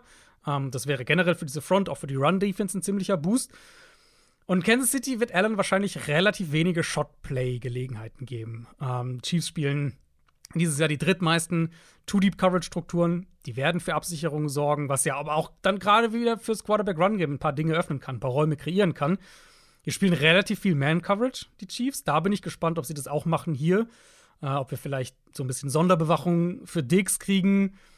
Kreiert dann natürlich andere Gelegenheiten. Dalton Kincaid kann dann vielleicht, äh, Khalid Shakir, ne, irgendwer wird dann vielleicht andere, anderswo ein besseres Matchup dadurch haben. Mhm. Und das Blitzing. Ähm, Chiefs blitzen sehr effizient dieses Jahr. Nicht wahnsinnig viel, 30% Blitzrate, das ist so Borderline Top 10 irgendwo da in dem Bereich. Aber wenn sie blitzen, Platz 2 in Success Rate. Allen auf der anderen Seite ist vielleicht der beste Quarterback gegen den Blitz dieses Jahr. Und äh, so, treffen halt so ein paar Gegenpole irgendwie so ein bisschen aufeinander. Teilweise passt genau Matchup, das ist die Stärke gegen Schwäche, teilweise Stärke gegen Stärke. Können die Chiefs ihn am Ende des Tages frustrieren?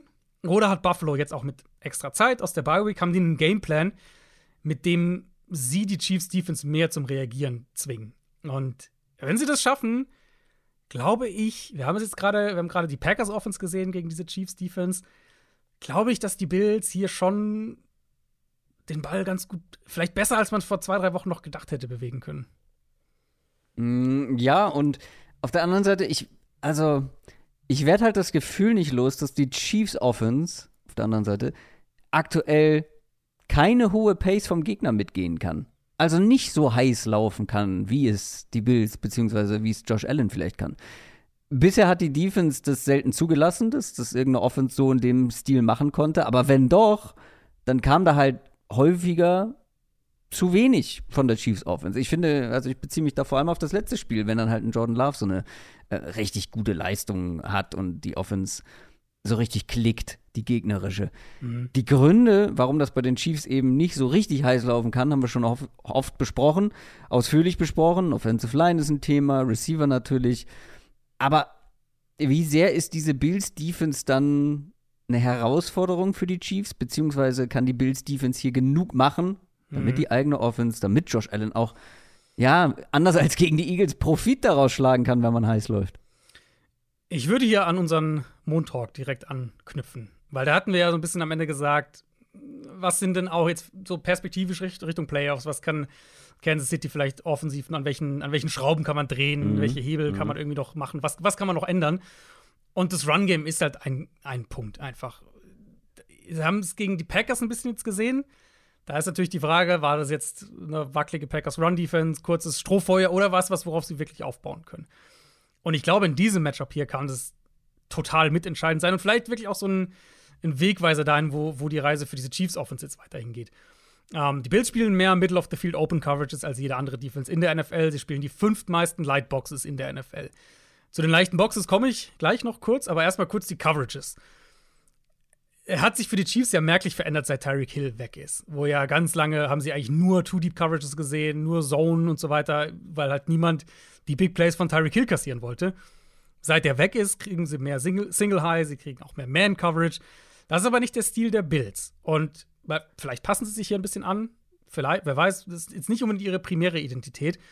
Ich denke halt, dass sie mit dem, was sie spielen wollen, hier durchaus auch in das Spiel gehen können. Weil das Problem für die Chiefs dieses Jahr und warum diese Offense auch so, also so dieser Motor so stottert irgendwie, auch im Vergleich zum letzten Jahr, mhm. ist eben, dass sie diese leichten Boxes und die offenen Räume underneath nicht so ausnutzen können wie letztes Jahr.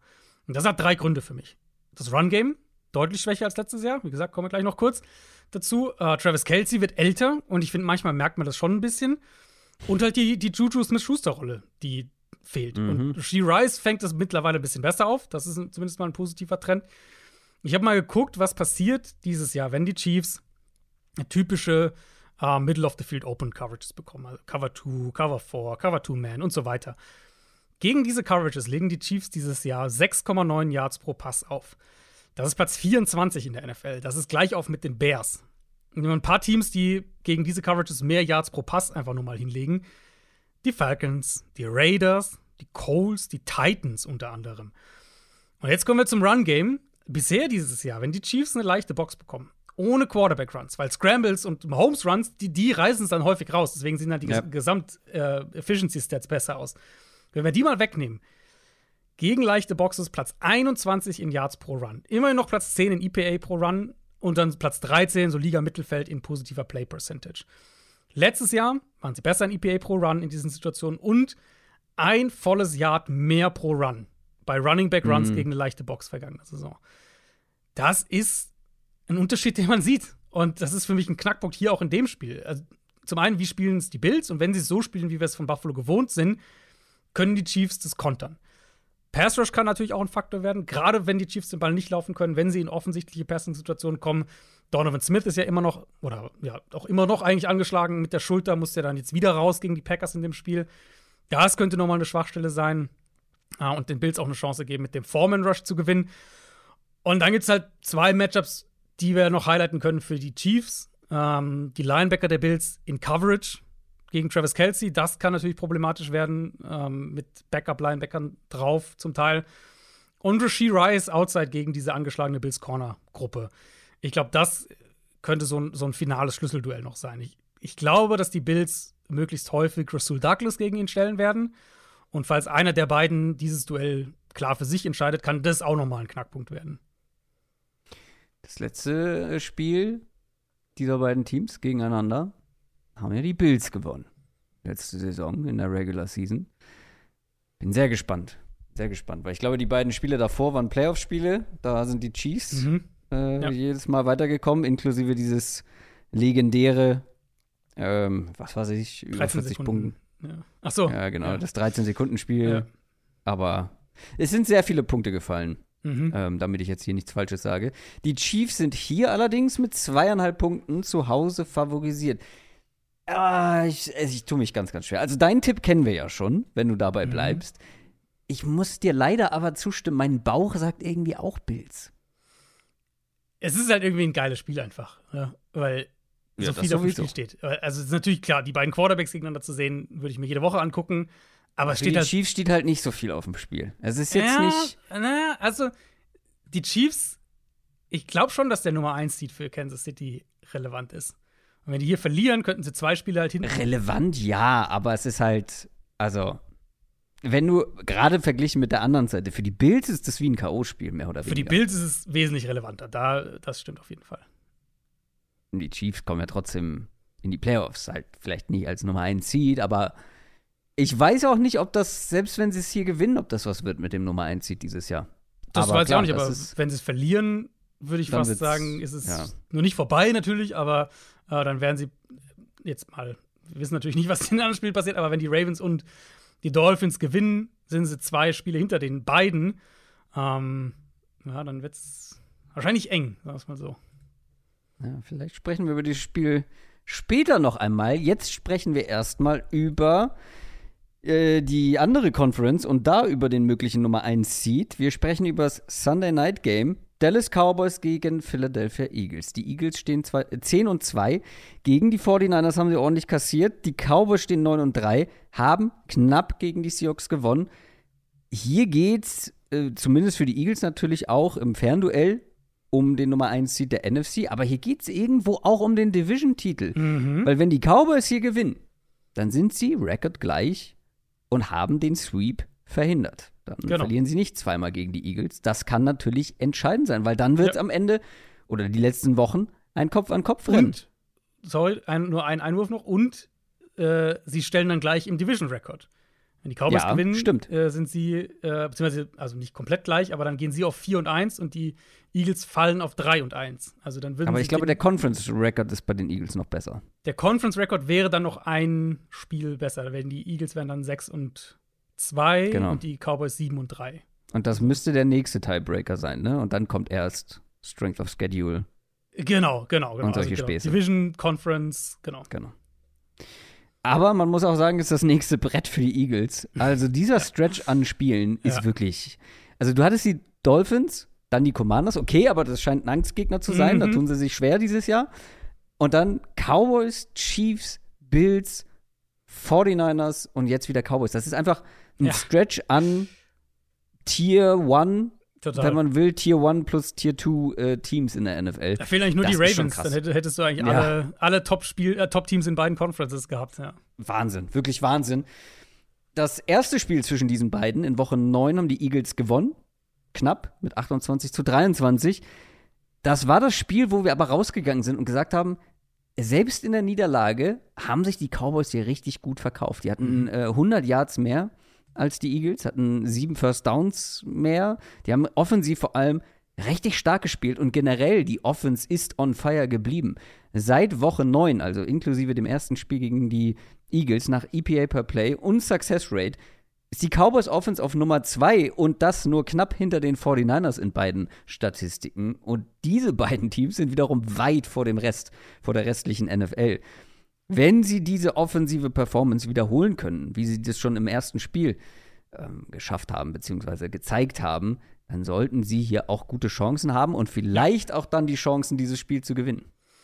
Ja, für mich, wenn ich heute eine MVP-Stimme abgeben müsste, würde ich sie wahrscheinlich Prescott geben weil ich wirklich ja. extrem beeindruckt bin von dem, was der seit jetzt mittlerweile sechs, sieben Wochen spielt. Ähm, und das war ja wirklich auch das Thema im ersten Spiel, du hast es gerade schon gesagt. Cowboys konnten nicht wirklich was am Boden machen. Und Prescott hat die Offense halt echt getragen. Ein paar Big Plays downfield gehabt, underneath aber auch immer, immer wieder attackiert. Und das ist ja auch genau die Mischung eigentlich gegen diese Defense. Wir haben es jetzt natürlich alle die Linebacker gegen die 49ers gesehen. Das war maximal bitter. Ich würde hier wieder CD Lamp absolut im Slot durchdrehen lassen, wie im ersten Spiel. Der war 60% im Slot, hatte insgesamt in dem Spiel hatte der 3,75 Yards pro gelaufener Route. Wurde auch vertikal eingesetzt, also nicht nur Dink and Dunk mäßig. Und im Endeffekt war es ein CD Lamp und Jake Ferguson Spiel in erster Linie aus Cowboys Offensicht. Und an der Formel würde ich nicht viel ändern, ehrlich gesagt, weil da sind sie anfällig. Linebacker, Backup, Slot Corner. Und wenn du dann hier unter deine Shotplays hast, dann im Moment nimmt und trifft Deck die halt auch. Und jetzt seit Woche 8, ich habe äh, mal den Filter so gemacht, also Cowboys haben ja Woche 6 gegen die Chargers gespielt. Das war so für mich mhm. der Turning Point ihrer Saison.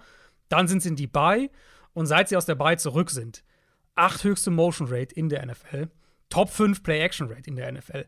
Also einige der Dinge, mit denen die Eagles-Linebacker letzte Woche gegen Shannon auch so geknabbert und, und solche Probleme hatten, die werden sie ja auch erwarten. Ähm, die Offensive Line für Dallas ist noch mal was heißt nochmal, ist, ist eine klare Stufe besser als das, was die Niners haben. Also auch so in, in Passing Downs, Passing-Situationen standzuhalten, würde ich dieser Line eher zutrauen. Ein Matchup vielleicht, das ich herausstellen würde, ist die rechte Seite Terrence Steele gegen Hassan Reddick. Ich glaube, das ist potenziell eine Schwachstelle aus Cowboys Sicht. Aber die Line insgesamt betrachtet ist halt gut genug, um Prescott genug Zeit zu verschaffen. So kann man es, glaube ich, sagen. Der eine Punkt, den ich halt nicht wirklich sehe, oder wo ich mit, wo ich, wo ich skeptisch bin, ist das Run-Game. Die Niners mhm. konnten den Ball dann gut laufen, aber ich, auf dem Level sehe ich der das einfach nicht, schematisch nicht, Qualität des ja. Runningbacks nicht. Ähm, das heißt, ich glaube, es muss schon auch wieder über, über, über Deck und das Passspiel gehen. Ja, aber darüber lief es äh, die letzten Wochen mhm. sehr, sehr gut. Ja. Ähm, und wir haben jetzt schon oft über die Eagles Offense gesprochen und ja. diese fehlende Baseline. Ähm, das erste Spiel zwischen den beiden war das Spiel, in dem Hertz richtig angeschlagen war, wo er noch einen Helm auf das eh schon angeschlagene Knie bekommen hat. Dementsprechend hat er auch eine weitere Baseline so ein bisschen gefehlt, nämlich die Runs von Hertz. Es gab einige, aber ja, ich finde, man hat schon gemerkt, dass er da nicht bei 100% ist. Letzte Woche gegen die 49ers hatte man insgesamt extreme Probleme im Run-Game. Und mhm. Man hat es auch nicht wirklich versucht, muss man auch dazu sagen, ja. ja. Aber wenn, dann war es auch nicht doll. Was glaubst du, was müssen sie besser machen, ähm, um vor allem dann hier in diesem Matchup ja auch dann vielleicht wieder die Baseline ein bisschen hm. anzuheben, weil die Cowboys Defense war erstaunlich löchrig gegen die Seahawks. Also unmöglich hier wieder eine, eine bessere ja. Eagles Offense zu sehen, ist es nicht? Ja, Philadelphia's Offense lebt von ein paar einfachen Prinzipien eigentlich. Sie haben eine Elite Offensive Line, sie haben einen physischen Runner auf der Quarterback-Position und diese Kombination kann diktieren, welche Fronts und dann in der Folge halt auch ein Stück weit, welche Coverages Defenses gegen sie spielen können bzw. müssen. Und deswegen gab und gibt es ja immer diese Spiele. Dieses ganze Thema mit den Eagles auch letztes Jahr war ja oft, okay, heute ist es ein AJ Brown-Spiel, heute ist es ein Devonta mhm. Smith-Spiel, heute ist es ein Dallas Goddard-Spiel, heute ist es ein Run-Game-Spiel. Weil die verschiedenen Angriffsmöglichkeiten der Eagles halt so direkt miteinander verknüpft sind, dass wenn Teams eins wegnehmen, Philly dann die anderen Bereiche so effizient angreifen kann, dass es dann halt manchmal ein bisschen dauert, bis sie herausfinden, okay, was ist heute unser Matchup, aber das dann halt sehr, sehr, sehr, sehr gut angreifen und nutzen können. Problem ist, die Defenses in der NFL haben sich mehr darauf eingestellt. Ich glaube, sie sind besser drin geworden, Philadelphia ein paar Dinge wegzunehmen. Und die Eagles, finde ich, dieses Jahr sind nicht so gut darin, ähm, Sachen zu diktieren. Wo ich eigentlich denke, das müssten sie an sich können immer noch. Und vor allem haben sie Probleme damit, Spiele mit dem regulären Passing-Game zu diktieren. Also ich meine jetzt halt nicht Play-Action-Shots, 40 Yard Big Plays, sondern halt mit einem konstanten Passing-Game. Und daher kommt für mich viel von der Inkonstanz in dieser Offense und dieses Gefühl, sind sie jetzt dominant oder nicht? Haben sie jetzt einen mhm. hohen Floor oder irgendwie nicht? Und ich glaube, es gibt eine relativ klare Formel und die haben wir vor dem Niners-Spiel auch schon besprochen. Ähm, und ich verstehe auch nach wie vor nicht so ganz, warum sie das nicht mehr getestet haben gegen San Francisco. Und was ich meine ist, die Eagles hatten, wenn wir Quarterback Sneaks und, und, und Scrambles ausklammern, gegen die Niners acht Runs zwischen den Tackles in dem Spiel. Acht Runs. Das wäre für mich eigentlich ein echtes Mismatch zugunsten der Eagles gewesen vorher auf dem Papier. Haben wir, wie gesagt, auch drüber gesprochen. Mhm, und sie haben ja nicht mhm. mal versucht, das mehr zu attackieren. Ich glaube, hier liegt die Antwort für die Eagles, die Offense. Die Eagles haben nicht das Passing Game und tut mir leid, aber das ist in meinen Augen die Realität, nicht den Quarterback, um ein vielseitiges Passing Game aufzubauen und, und das Passing Game als Basis für alles zu haben. Heißt nicht, dass Jalen Hurts schlecht ist, ich sehe das nur nicht als seine Stärke. Und ich glaube, die Antwort liegt halt wirklich in einem attackierenden Downhill-Run-Game. Die Eagles müssen wieder mehr zwischen den Tackles, generell am Boden dominieren. Das Run-Game muss wieder die erste Säule dieser Offense sein. Weil wenn sie das als ihre Kernidentität haben, dann werden sie auch wieder Sachen diktieren können. Dann bekommen sie auch wieder bessere Looks im Passing-Game, bekommen sie mehr Shotplay-Gelegenheiten, mehr 1 gegen 1 Matchups. Wie sie das ja zum Beispiel auch im ersten Spiel gegen Dallas teilweise dann gemacht haben. Also im ersten Spiel gegen die Cowboys hatten sie 23, ich nenne das mal reguläre Runs, ne, Quarterback-Schichten ein bisschen ausgeklammert, Sneaks und Scrambles und sowas. Von den 23 waren 11 per Design zwischen den Tackles für 4,2 Yards pro Run. Das ist, glaube ich, mehr die Formel für diese Offense. Und ich denke ganz konkret auch gegen die Cowboys, die sowieso die zweitmeisten Stackboxes in der NFL spielen. Also die wollen den Run ja aggressiv verteidigen. Und wenn man das dann noch ein bisschen mehr rauskitzelt, dann, glaube ich, kriegen sie die 1 gegen 1 Matchups im Passing Game. AJ Brown hat Stephon Gilmore auch mehrfach geschlagen in dem ersten Spiel. Dallas Goddard könnte zurückkommen diese Woche, mhm. dann hast du noch einen Matchup-Vorteil. Ja. Die Cowboys Defense ist natürlich gut genug, um kritische Plays zu machen, gerade auch im Pass Rush zu gewinnen. Ähm, und haben ja auch Jalen Hurts im ersten Spiel oft unter Druck gesetzt. Aber für mich sind die Eagles halt jetzt echt an einem Punkt, wo ich sage, findet heraus, wer ihr seid und spielt es dann dementsprechend. Und ich glaube, die Qualität ist halt nach wie vor so groß, dass du es nicht unnötig kompliziert machen musst. Okay, Herr Brecht. Tut mir leid. Wer bist du? Wenn ja. Wenn ja, äh, ja, wie viele? wer? Nee, nee, nee. Ich wollte es irgendwie noch umdrehen, dass ich die, den Dreh auf die Eagles bekomme. Mhm. Hat nicht gut funktioniert, gebe ich zu, aber die Eagles sollen mal in sich gehen. Vielleicht mal einen Dark Retreat machen. Mhm. Kann ja auch helfen, um rauszufinden, wer man ist. Ähm, was sie nicht sind, Favorit. Mhm. Das sind die Cowboys mit dreieinhalb Punkten. Und ich finde es krass, dass die Cowboys ja mit dreieinhalb Punkten favorisiert sind. Also klar, die Formkurve zeigt klar Richtung Cowboys, aber über eine Sache haben wir jetzt noch gar nicht gesprochen in diesem Matchup. Wir müssen halt, also wenn man einfach nur auf Siege und Niederlagen schaut, ja, wie gesagt, die Cowboys gerade irgendwie ähm, richtig gut unterwegs und die Eagles jetzt gerade mal verloren und manche Spiele vielleicht auch mit ein bisschen Glück gewonnen.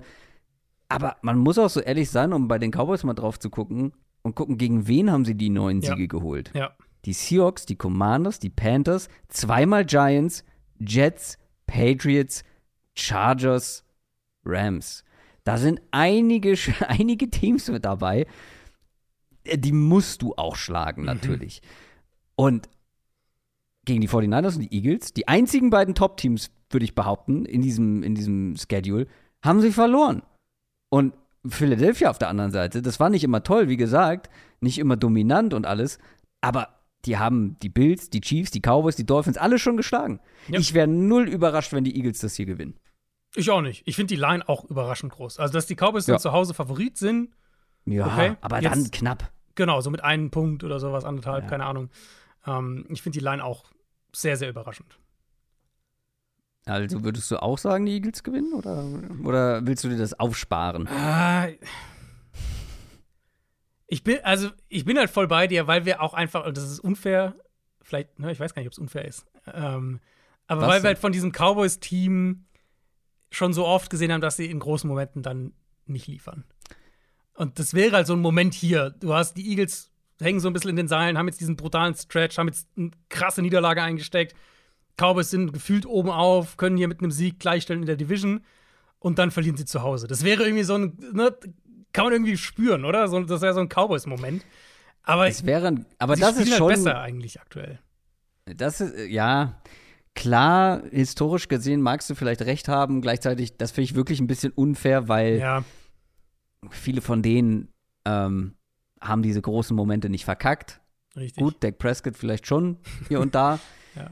Aber so groß ist der Moment nun auch nicht, weil es steht nicht so viel auf dem Spiel. Und die Cowboys können ja eigentlich nichts verlieren. Also das Einzige, was die Cowboys hier verlieren können, wäre vielleicht der Ich Division-Titel. wollte gerade sagen, die Division, ja, das ist halt schon ein Ja, Unterschied. gut, ob du, okay, aber ob die- du in der Wildcard-Woche irgendwo hin musst oder zu Hause spielst oder eine Bye hast, das ist schon ein Unterschied. Das stimmt, aber du kommst ja aus einer Position, wo du vielleicht vor ein paar Wochen ähm, gar nicht dran geglaubt hast, beziehungsweise es nicht so eng war zwischen diesen beiden Teams, wo die Eagles klar Mhm. voraus waren. Ähm, und jetzt mit, der, mit dem Run hast du es noch mal enger gestaltet. Und hast jetzt die Chance halt, wie gesagt, hier aufzuschließen. Ja. Aber wie gesagt, dafür haben sie zu wenig zu verlieren, um jetzt hier ein Gut, es ist natürlich auch ein äh, Late-Night-Game, ein Standalone-Game. Wie gesagt, ich bin eher, ich bin eh eher bei den Eagles. So, Ja. ähm, deswegen Ja. bin ich mal gespannt. ist sehr spannendes Spiel. Super, ist ein super spannendes Spiel und super enges, äh, eng auch von den Matchups her. Ich, tja, ich tendiere, glaube ich, sogar auch leicht zu den Eagles im Endeffekt.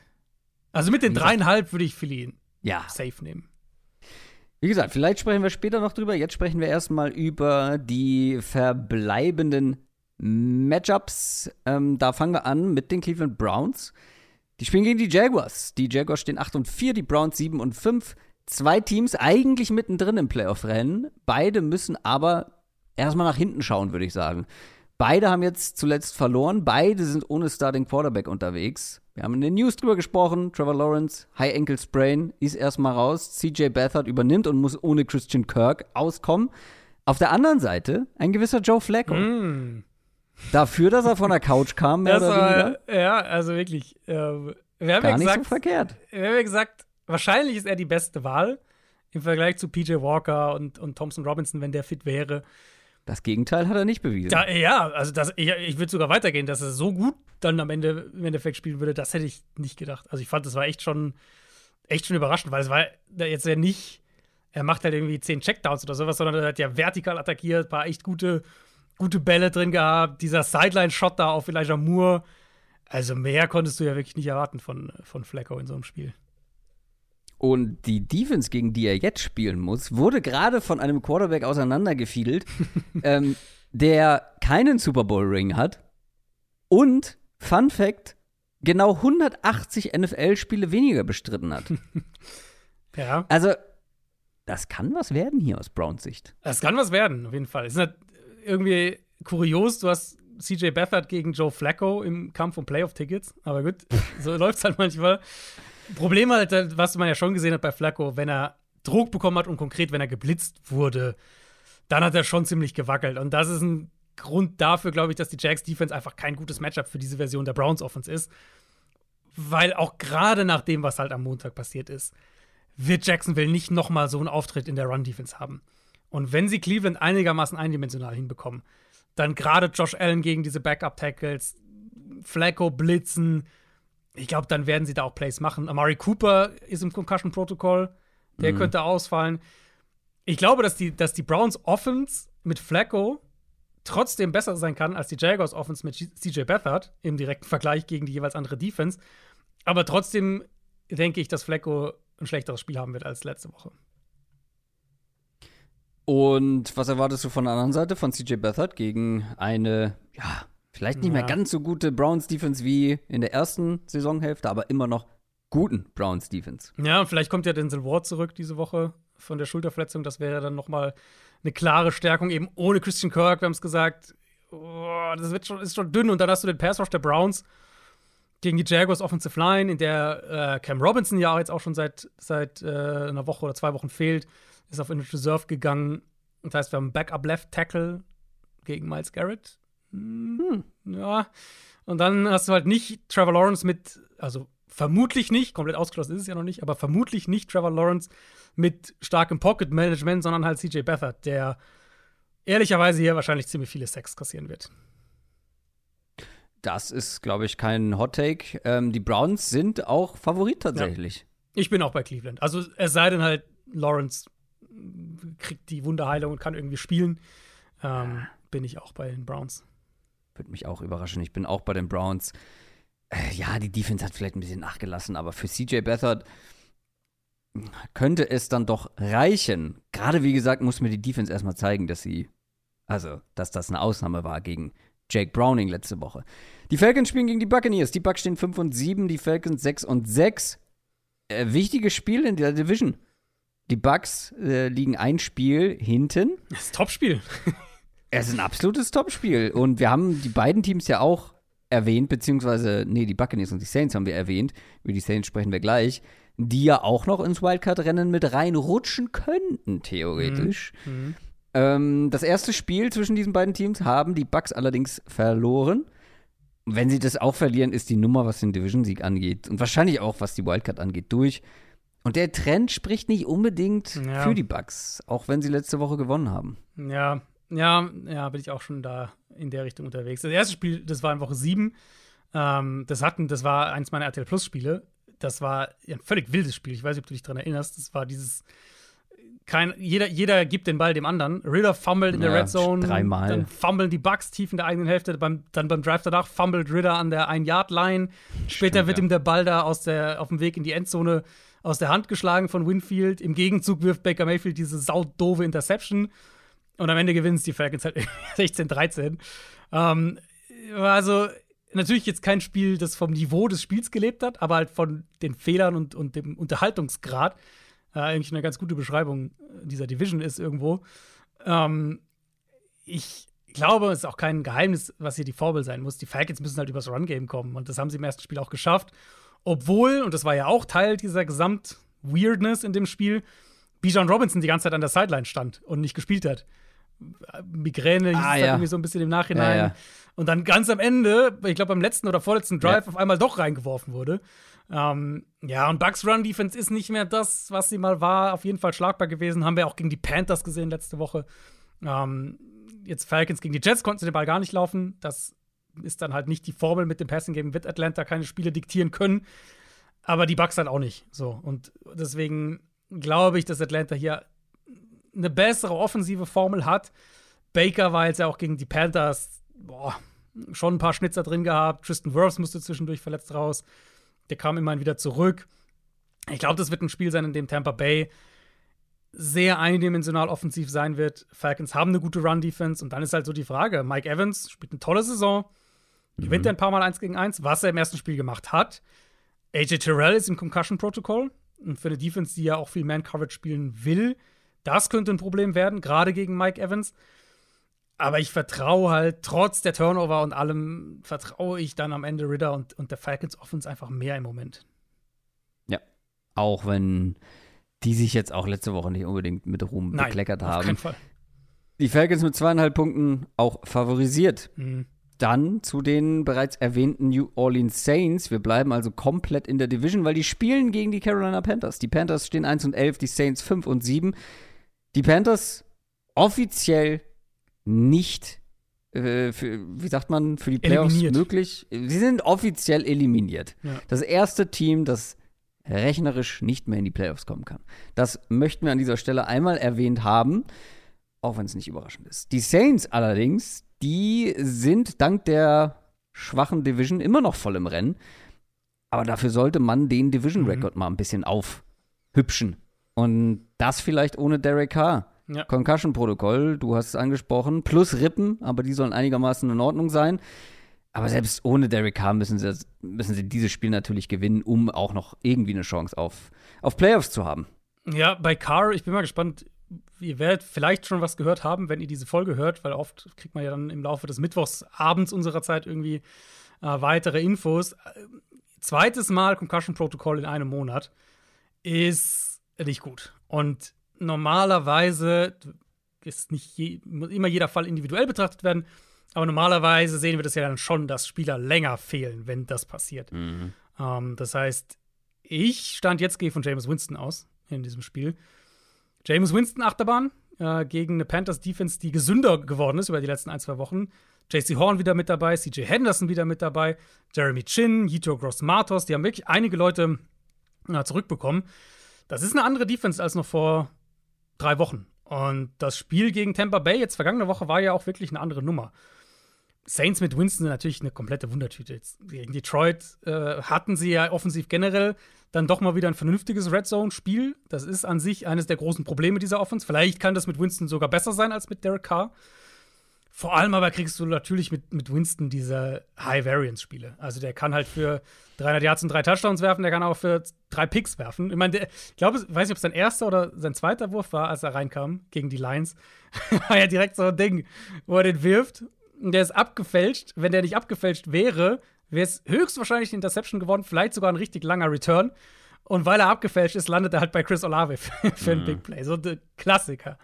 Ja. Ähm, Saints sind wackelig in der Interior Line. Da könnte Derek Brown ein richtig gutes Spiel haben.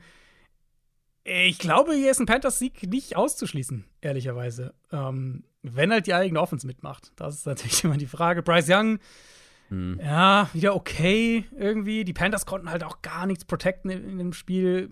Young, äh, ich habe mal, hab mal geschaut, weil es mir, weil irgendwie auffällig fand, äh, als ich äh, das Spiel gesehen habe. Young hatte sieben Dropbacks mit Pressure in unter zweieinhalb Sekunden.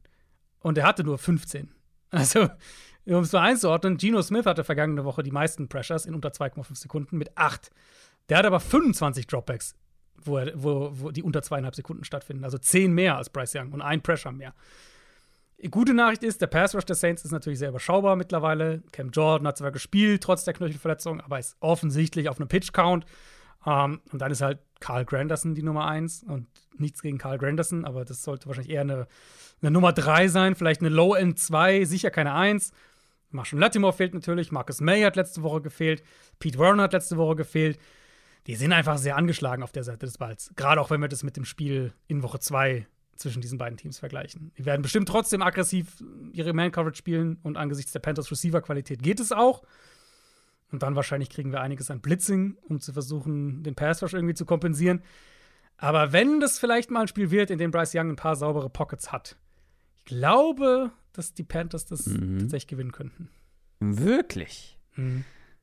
Ah, ich habe äh, mir auch schon mal die Finger verbrannt. Nee, gar nicht. Ich habe den, ich hab den ersten Panthers-Sieg, habe ich prophezeit. Habe ich mir nicht die Finger verbrannt. Mhm. Vielleicht prophezeist du den zweiten, aber die Saints sind schon relativ klar mit viereinhalb Punkten favorisiert. Du tippst gegen Jameis Winston. Das ist halt die, du weißt, du weißt, dass die Turnover halt immer kommen können. Ich Ja. glaube, dass das Spiel enger wird, als es der Rekord nahelegt und enger, als es auch noch vor drei Wochen der Fall gewesen wäre. Die, die, die Panthers sind halt deutlich gesünder geworden und die Mhm. Saints sind deutlich mehr angeschlagen als vor drei Wochen. Die New York Jets spielen gegen die Houston Texans. Die Texans stehen 7 und 5, die Jets 4 und 8. Die Texans haben gegen die Broncos gewonnen, wenn auch knapp. Und die Jets machen offensiv einfach gar nichts mehr. Mhm. wissen selber nicht, wen sie auf Quarterback spielen wollen, wen sie auf Quarterback spielen können. Also Boyle war letzte Woche, der wurde gebencht und dann auch entlassen. Mhm. Trevor Simeon hat dann noch gespielt. Es gab Gerüchte darüber, dass sie gerne wieder Zach Wilson spielen lassen wollen würden. Also nichts gelernt, gefühlt bei den Jets. Man hat Brad Ripien geholt. Mich müsst ihr nicht fragen, wen sie spielen lassen sollten. Wenn sie spielen lassen sollten, ja klar, das ist natürlich logisch. Ähm, Brad Ripien, ist ja klar. Ja, ja, ja, ja, selbstverständlich. Ähm, ich meine, spielt es eine Rolle, wen sie starten auf Quarterback? Wenn sie noch in die Playoffs kommen wollen, dann ist natürlich nur Ripien die richtige Klar, Antwort. Ja, absolut. Er wird es dann endlich allen zeigen. Ja, ich meine, Simeon wird es wahrscheinlich sein jetzt erstmal und dann gucken wir halt. Wahrscheinlich sehen wir sehr bald irgendwie auch nochmal den nächsten Quarterback. Es ist Nee, ja aber aber Zach Wilson schließt man ja wohl nicht aus. Also jetzt Ja. wurde ja wieder gegengerudert und gesagt, nee, also Ja. Zach Wilson, äh, weil für alle, die es nicht mitbekommen haben, es gab Gerüchte, dass ähm, er nicht spielen möchte, Mhm. auch wenn sie ihn spielen lassen wollen. Mhm. Aber da wurde jetzt schon gegen angearbeitet und man hat gesagt, doch, doch, er will spielen oder er würde spielen. Ja, ähm, das Ding ist halt mit dieser Offense ist es ja halt nicht nur der Quarterback und die Art und Weise, wie verheerend die ganze Quarterback-Position gemanagt wurde dieses Jahr von den, von den Jets. Es ist ja auch die Offense insgesamt. Also wir sehen ja gerade dieses Jahr, wie viele Quarterbacks, Backup-Quarterbacks kamen rein und haben gut ausgesehen, haben zumindest funktional ausgesehen. Und bei den Jets hast du ja eigentlich nie diesen mhm. Eindruck. Und, und das liegt ja dann eben natürlich irgendwo auch an der Qualität des Quarterbacks, aber wie gesagt, wir haben gerade Jake Browning gesehen am Montagabend. Andere Offenses kriegen halt dann, finden andere Wege, um diesem, um dem Backup-Quarterback oder auch dem dritten Quarterback oder was auch immer, um dem halt zu helfen. Und das finden die Jets ja auch nicht. Und da reden wir über Play-Calling, da reden wir über Offensive Line, klar, auch. Ähm, hier in dem Matchup Texans verteidigen den Run gut. Kann mir nicht vorstellen, dass die Jets offensiv wahnsinnig viel machen. Eher so vom, vom, äh, von der Art Spiel eher so ein bisschen wie gegen die Falcons letzte Woche, wo halt einfach nicht viel geht offensiv. Texans Offense gegen die Jets Defense, das ist ja eigentlich ein ganz interessanter Test. Zumal halt jetzt eben die Texans sich ohne Tank Dell umstellen müssen. Wäre dann umso wichtiger, hier Dalton Schulz zurückzubekommen. Der hat letzte Woche nicht gespielt mit der Oberschenkelgeschichte. Ohne Dell und ohne Schulz ist es dann schon eine schwierige Nummer, auch wenn Nico Collins eine sehr, sehr gute Saison spielt. Und dann haben wir in dem Broncos-Spiel noch was anderes gesehen. Äh, Shoutout an Nate Tice von unter anderem Athlet The Athletic, Yahoo Sports. Über den bin ich darauf gekommen. Early Down Blitzing ist was, womit diese Texans Offense ein bisschen struggelt. Ich denke, das nimmt ihnen einfach ein paar Early Down Completions. Die Protection kommt damit nicht so gut zurecht. Sie haben kein effizientes Run-Game als möglichen Konter dafür.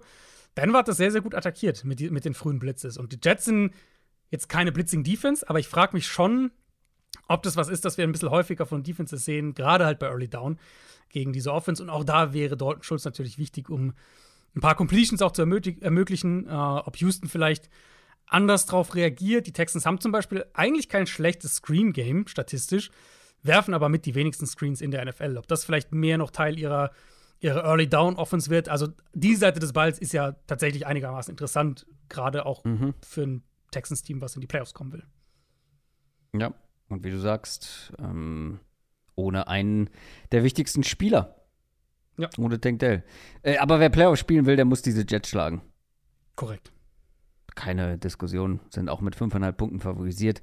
Machen wir weiter mit den Las Vegas Raiders. Die spielen gegen die Minnesota Vikings. Die Vikings stehen 6 und 6, die Raiders 5 und 7, kommen beide aus ihrer Bye Week. Davor beide mit zwei Niederlagen. Ähm, der kleine Vikings Mid-Season-Hype ist vorbei.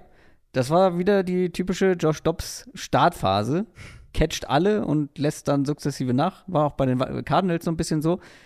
Aber wenn die Vikings noch Playoffs spielen wollen, dann sollten sie wieder anfangen zu gewinnen, weil die Packers, Rams und Seahawks Rekord mhm. gleich sitzen denen aber mal sowas von im Nacken. Ja, sie sind an einem relativ klar definierbaren Spot jetzt, die Vikings. Sie haben dieses Spiel verloren gegen die Bears. Dobbs hat dann doch so sein Meltdown-Spiel irgendwo gehabt. O'Connell hat ja direkt nach dem Spiel gesagt, Sie werden die Quarterback-Position evaluieren. Ja, da waren sie jetzt in der Bay. Ich habe jetzt Anfang dieser Woche nirgends was gefunden, so zitatmäßig Nein. oder so, irgendeine Aussage. Nein. Der Schedule ist immer noch machbar. Raiders, Bengals, Packers und zweimal Lions. Also sie haben dann, mhm. das Packers-Spiel könnte natürlich ein, ein sehr entscheidendes sein. Dafür, damit halt diese Rechnung aufgeht, müssen sie halt Spiele wie das hier gewinnen gegen die Raiders. Ja. Und ähm, mal gucken, ob sie jetzt den Quarterback wechseln ob sie vielleicht Dobbs noch mal ein Spiel geben und wenn es dann gar nicht läuft, machen sie in der Halbzeit den Tausch. Könnte ich mir auch vorstellen. Ähm, sie bekommen den Justin Tausch Jefferson zu zurück. Nick Mullins oder zu Jaron Hall? Es klang jetzt irgendwie nach Mullins, hatte ich den Eindruck. Eher. Von der Logik her würde ich eigentlich denken Hall, weil das war ja eigentlich derjenige, den sie auch unbedingt, hatte man den Eindruck, gerne testen wollten und der dann auch nicht schlecht aussah in den paar Plays, die er hatte. Genau, und dann halt verletzt raus musste ganz schnell. Ähm, aber es, ich hatte eher den Eindruck Mullins. Mal gucken. Mhm. Ähm, sie bekommen Justin Jefferson zurück. Das ist natürlich ja. ähm, etwas, das Dinge leichter macht für jeden Quarterback. ähm, Durchaus. Gerade gegen diese Raiders Secondary auch wird es einige Dinge öffnen. Jordan Addison, auch der hat ein bisschen was gut zu machen nach seinem Spiel gegen Chicago. Die Raiders sind primär eine Zone Defense, das heißt, Minnesota wird hier und da auch selbst Matchups diktieren können. Wenn die Vikings, glaube ich, halbwegs solides Quarterback-Play bekommen, dann sollten sie schon punkten können. Zumal Minnesota ja auch gerade auf den Tackle-Spots eigentlich ziemlich stabil ist. Und das ist ja so der Bereich, wo die Raiders am ehesten mit Max Crosby defensiv so ein bisschen Akzente setzen können, vielleicht ein paar Sachen diktieren können. Ja, gut, und andere Seite des Balls, Aiden O'Connell war eigentlich okay gegen Kansas City, zumindest früh im mhm. Spiel. Wenn er halt Druck bekommen hat, wurde es wackelig und die Vikings sind sehr extrem in ihren Blitzpackages, in ihrer generellen Herangehensweise. Ich kann mir sehr gut vorstellen, dass das ein Spiel wird, in dem O'Connell ziemlich ins Schwimmen gerät und ähm, dann doch auch mehr, eher mehr Fehler als Plays macht. Minnesota mit drei Punkten favorisiert und ähnliche Aussage wie eben ähm, mit den Texans, aber wer Playoffs spielen will, der muss die Raiders schlagen. Ja. Ja, also ganz klar. Und ich glaube, der Weg ist auch durchaus da, obwohl wir nicht wissen, wer Quarterback für die Vikings spielt, weil ich tatsächlich ah. denke, dass sie defensiv hier ähm, ja. Das schon gut, gut vorlegen können, sagen wir es nur auf der Seite des Aber Balls. es braucht offensiv schon noch ein bisschen mehr, ja. als ja. wir zuletzt gesehen haben. Und auf jeden Fall. Wenn das nicht kommt, wenn wir nicht mehr sehen, dann glaube ich, sind die Raiders offensiv zumindest mhm. gut genug, um das eng zu gestalten und vielleicht am Ende dann auch zu gewinnen. Also ist jetzt nicht so, also es gibt deutlich schlechtere Offenses als die der Raiders in der NFL. Nicht viele? Ja, aber halt das Matchup Aiden O'Connell gegen Brian ja. Flores im Prinzip ist für mich so das, wo ich sage, dass ich glaube, das, das wird hässlich. Ja, das ist ein faires Argument. Wie gesagt, ich glaube auch, dass die, dass die Vikings gewinnen, aber unterschätzen darf man mhm. das, glaube ich, oder auf die leichte Schulter nehmen, gerade mit den Ungewissheiten auf Quarterback. Darf man es nicht. Und dann haben wir zum Abschluss noch die LA Chargers, die spielen gegen die Denver Broncos. Die stehen 6 und 6, die Chargers 5 und 7. Die Broncos Siegesserie ist gerissen und die Chargers Negativserie ist gerissen bzw. wurde beendet. Wie, ich meine, wir haben schon kurz drüber gesprochen, sollte man nicht thematisieren, äh, wie man das geschafft hat, mit sechs erzielten Punkten ohne Touchdown, mit 13 First Downs aus Chargers Sicht. Äh, um das Ganze hier abzukürzen. Gegen die Broncos muss offensiv vor allem deutlich mehr kommen, mhm. damit sie eine Chance haben zu gewinnen. Ja, Chargers sind offiziell zurück als die schlechteste Rushing Offense in der NFL. Ähm, Austin Stimmt, Eckler, ja. hast du diesen, diese Stat gesehen zu Austin mhm. Eckler? Mhm. Äh, zwei Wochen keinen Run über mehr als sechs Yards gehabt. Ähm, die Rushing Success Rate der Chargers dieses Jahr war in zwei Drittel ihrer Spiele unter der 25. Perzentile. Das ist der mieseste Wert für eine Offense über eine Saison gesehen seit 2012. Uh. Also, die sind halt wirklich, die hatten dieses eine Spiel in Woche 1 gegen Miami, gegen der Dolphins Defense, die das ein Stück weit natürlich auch schematisch eingeladen hat, die sich noch, noch nicht gefunden hatte unter Vic Fangio. Und seitdem äh, geht es eigentlich bergab im Prinzip. Und das, Nein, das, das, Resultat ist halt super vorhersehbar in jeder Hinsicht. Defenses wissen, dass die den Ball nicht laufen können. Defenses wissen, dass niemand Separation kreiert, abgesehen von Keenan Allen. Und das heißt, solange man sich auf Allen fokussieren kann in Coverage, wie es die Broncos mit Patrick Sertain machen können, zumindest wenn Allen outside steht, solange man Allen einigermaßen ausschaltet, sind die Chargers halt permanent in langen Down-and-Distance-Situationen ja. mit einer wackeligen Offensive Line, mit Receivern, die keine Separation kreieren und die Big Plays fallen lassen. Also dieser Quentin Johnston Drop wieder gegen die Patriots, oh. sehr gruselig. Wirklich, ja. was willst du da noch sagen? Und die beiden Teams, die haben noch nicht gegeneinander gespielt. Ähm, aber sofern Denver Patrick Sertain fit hat, der war ja angeschlagen letzte Woche, musste kurz raus, ähm, ist das, glaube ich, eine ganz gute Pass-Defense eigentlich. Und die Schwächen in Denvers mhm. Run-Defense, die fallen hier ja, nicht ins Gewicht. Das ist halt, die werden ja. hier nicht so relevant sein. Und dann halt ja. das andere Seite des Balls. Ich glaube, die Broncos, die Broncos dürfen halt nicht zulassen, dass der gegnerische Pass Rush das Spiel übernimmt. Das war gegen Houston irgendwann der Fall. Dafür ist diese Line nicht gemacht und dafür ist diese ganze offensive Struktur auch nicht gemacht. Ich denke, hier kriegen wir ein konstanteres Run-Game von den Broncos gegen eine Chargers Run-Defense, die ja auch deutlich abgebaut hat im Vergleich zu, zu früh in der Saison. Und das ist dann kein revolutionäres Rezept, aber ich glaube, eins, das funktionieren wird für Denver. So offensiv den Ball am Boden bewegen, paar Scoring-Drives mhm. und dann halt Keenan Allen rausnehmen und, und es ist halt, also für Justin Herbert ist es halt, jede Woche muss der halt gefühlt Superman sein, damit diese Offense irgendwas macht. Und selbst wenn das ist, kriegst du halt mhm. solche Plays wie das von, von Johnston letzte Woche. Das ist halt schon, also. Ja, ja ich also glaube, wir haben genug über die Chargers gesprochen, ja. Mittlerweile eine Kopfsache, weil es ist jetzt nicht so, dass er im College auch einer war, der viel fallen gelassen hat oder da jetzt irgendwie für er war jetzt, er hatte nicht die allerbesten Hände, wenn ich mich richtig erinnere, aber. Ja, ich mochte ihn nicht am Catchpoint. Das war einer meiner Kritikpunkte bei ihm. Ja. Ähm, aber ja, jetzt, jetzt im Moment mittlerweile aber ist es halt schon, glaube ich, auch eine Kopfsache, ja. Aber im College war er zumindest, liegt natürlich auch an der Qualität der Gegner, aber man hat ihn häufiger in Space bekommen. Und das Mhm. bekommen die Chargers ja gar nicht hin, Ja. weil da würde ich ihn mal gern mehr sehen, weil im College war er vor allem auch nach dem Catch Ja. echt nicht zu unterschätzen. Aber das sieht man ja gar nicht. Also, die setzen ihn ja wirklich gefühlt so ein bisschen ein, wie hier, stell dich mal outside hin und schlag deinen. ja, wie Mike Williams Corner. halt, im Prinzip. Ja, genau. Und er ist aber halt nicht Mike Williams. Und das hat man Nee. im College-Tape gesehen bei ihm. Er ist überhaupt nicht der Typ. Also, Er sieht so aus, aber Typ. er spielt Ja, halt genau. nicht so. Ja. Naja, die Chargers sind aber tatsächlich favorisiert. Was sagen wir dazu? Justin Herbert.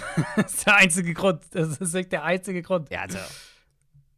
Also, ich weiß nicht, wie jemand, also wie ein Team, das gerade 6 zu 0 gewonnen hat, keinen Touchdown gemacht hat. Wie gesagt, 13 First Downs Ja.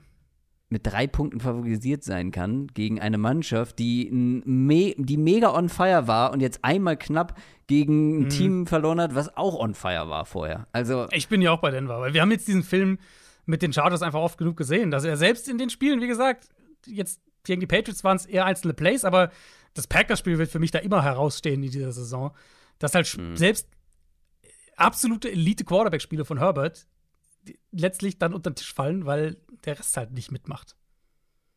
Ganz wichtig für euch zu wissen, es gibt diese Woche zwei Monday Night Games. Wir werden beide natürlich im Montalk am Montag besprechen. Jetzt besprechen wir, wie es hier in folgender Kategorie weitergeht. Oh, und was ist das hier für ein Gigantenduell, Adrian? Ja. Was ist denn hier los? Wir haben uns, wir haben lange Zeit gebraucht, um warm zu werden Mhm. mit diesem neuen Modus. Aber jetzt, du. Wir haben beide, beide Spiele getroffen. 2 zu 2 in Woche 13. Wir sind jetzt bei 14 zu 14. Also, es äh, geht Kopf an Kopf weiter, aber jetzt auf einem anderen Niveau. Das Ding ist, wenn es unentschieden steht, wechseln wir uns ab, wer zuerst aussuchen darf. Und wenn ich mich richtig erinnere, hast du letzte Woche Ja, du zuerst heute. ausgesucht. Deswegen bin ich dran und gebe dir ähm, gebe dir ein Spiel, wo wir zwar beide eine Tendenz haben, die Tendenz aber zum Außenseiter geht und ich deshalb dieses Spiel auf gar keinen Fall tippen möchte, nämlich Bills gegen Chiefs. Ach so. Okay, ich hätte jetzt ein anderes erwartet. Ähm, ja, gut, also jetzt bleibe ich hier bei meinem Pick. Ich finde, das ist ein super offenes Spiel. Ähm, ich bleibe jetzt bei den Bills hier. Hm, Ich weiß, welches du meintest, aber das kannst du mir jetzt geben. Ich hatte zwei im Sinn, die ich Du tatsächlich. musst mir ja auch zwei geben. Ja, also zwei für, für die Art und Weise, wie du es anmoderiert hast. Mhm. Und das erste, das ich hier gebe, ist das, dass ich am allerwenigsten tippen will, Mhm. nämlich Bengals gegen Colts. Ah, ärgerlich. Ich dachte, das übersiehst du. Nein, das war das Äh, erste, ich- was ich mir ein, eingekreist, fett markiert habe. Ich, ich traue Jack Browning noch nicht. Mhm. Ähm, also Gardner Minshew zu vertrauen ist auch Ja. Mehr oder weniger naiv, ja. Ja. Aber Jack Browning kann ich nicht nach einem, einem guten Spiel vertrauen. Und die Colts sind in meinen Augen dann insgesamt doch noch einen Ticken besser. Beziehungsweise ein Team, was es über einen längeren Zeitraum gezeigt hat. Ich nehme die Colts. Ich weiß wirklich nicht, wen ich hier genommen hätte, deswegen wollte ich es nicht, äh, nicht, nicht selber machen. Mhm. Ähm, puh, ja, jetzt hätte ich wirklich noch ein paar Spiele. Aber ja, ich glaube schon, das, was ich am wenigsten danach tippen will, ist Cowboys Eagles. ja, dann nehme ich die Eagles. Musste jetzt. Tatsächlich. Ja. Muss ich jetzt, weil ich habe es ja so abgeschlossen sozusagen Mhm. in der Preview. Ähm, die Cowboys sind zwar mit dreieinhalb Punkten favorisiert, also ich gehe hier wirklich auf einen Mhm, kleinen mhm. Upset, aber wie gesagt, für mich wäre es halt 0,0 eine Überraschung. Und natürlich könnte ich mir könnte ich es mir einfach machen, aber ich bleibe bei den Eagles. Ja, finde ich auch okay. Aber das ist für mich, ich meine, wir haben natürlich zwei absolute Kracherspiele mit Chiefs Bills und Cowboys Eagles. Und wir nehmen beide Male die Außenseiter. Interessant. Das stimmt, ja, das stimmt. Und die Auswärtsteams jeweils. Oh, ah, kein gutes Zeichen. Wahrscheinlich nicht. Dann habe ich noch eins übrig und ich habe jetzt noch eine ganze Reihe. Ich habe jetzt noch eine ganze Reihe. Ähm, ich muss kurz noch mal schauen. Es gibt ein paar diese, diese Woche, auch halt mit den ganzen Quarterback-Situationen. Also, Ja, ja, eben. weiß bei vielen ja nicht, wer Quarterback spielt, stand jetzt. Eins habe ich mir hier eingetragen und ich glaube, ich nehme das. Eins habe ich mir, während du drüber gesprochen hast, eingetragen, weil ich will sehen, wie du auf die Panthers tippst. gegen die Saints. Ich will's sehen. Komm, ich mach's. Ich nehme die Panthers. Yes! Also klar, wenn die gewinnen, ärgere ich mich. Aber wenn nicht, dann, äh, dann freue ich mich. Es gibt Dann diese ich paar. Also, Also wenn du von James Winston geschlagen wirst, ne, Ja. Adrian? Ja, klar. Oh, das werde ich dir unter die Nase reiben. Es gibt ja echt ein paar diese Woche. Also ich hatte auch überlegt, äh, Browns, Jaguars. Ja, wäre, so wäre eigentlich mein nächstes gewesen, aber Mhm. wie gesagt, Panthers Saints habe ich mir aufgeschrieben, aber sonst hätte ich Browns Jaguars genommen. Ja. Ich habe auch überlegt, Und? dir äh, Steelers Patriots zu geben. Ist zwar eine Sechs-Punkte-Line, aber also ganz ehrlich, wenn die Nee, Patriots nee, das Ja. 10 zu 7 gewinnen, würde es mich überhaupt nicht wundern. Aber da hätte ich auf jeden Fall die Steelers genommen und hätte mich kein Stück geärgert, wenn die Patriots das gewinnen, weil das kannst du ja nicht vorhersagen. Also, nee, ich hätte dir Chargers Broncos gegeben, weil ja, wir sind beide bei den Broncos, aber also, was übersehen wir, dass die eine Drei-Punkte-Line haben? Klar, zu Hause, ja. Ich äh, hätte es drauf ankommen lassen. Quarterback-Faktor, das ist ja wirklich die. Ja, aber es du ist ja nicht so, dass die Broncos hier äh, mit Brad Ripien spielen. Was ist das denn jetzt für ein Selbstshot hier? ähm, weil, dass die Broncos hier mit Trevor Simeon spielen. Schneide ich. sehr gut, sehr gut gerettet, ja. Ja, du, also ich glaube, dass da wirklich nicht viel mehr dahinter steht. Also ich wüsste nicht, welches großartige Matchup äh, Nee. da sonst verborgen liegt. Wahnsinn. Gut, also, äh, du gehst auf die Bills und die Panthers und ich auf die Eagles und die Colts. Wir sind gespannt. Wir sind gespannt, was in Woche 14 in der NFL passiert. Hast du noch was auf dem Zettel, Adrian? Äh, puh, ich glaube nicht. Denkt an den Super Bowl. Ja? Ähm, Oh ja. Post kommt und dann, dann äh, werden wir das. Ich weiß gar nicht, wann losen wir das aus? Wann oder wann Ich glaube, eine Woche später. Ja, ich glaube. Wird auch, im ne? Post wahrscheinlich nochmal stehen. Genau, Aber genau, wichtig im ist, beim Gewinnspiel mitmachen. Ganz wichtig, hätten wir vielleicht am Anfang sagen sollen, bitte nur mitmachen, wenn ihr wirklich auch zum Super Bowl nach Berlin kommen könnt, kommen Das wollt. wird aber auch auf jeden Fall im Post stehen, weil wir Ja. wollen natürlich die Tickets Leuten geben, die auch kommen können, kommen wollen, die Möglichkeit haben zu kommen, wie auch immer. Genau, weil es gibt nicht viele Tickets, es ist ein kleiner Raum, ist bei RTL.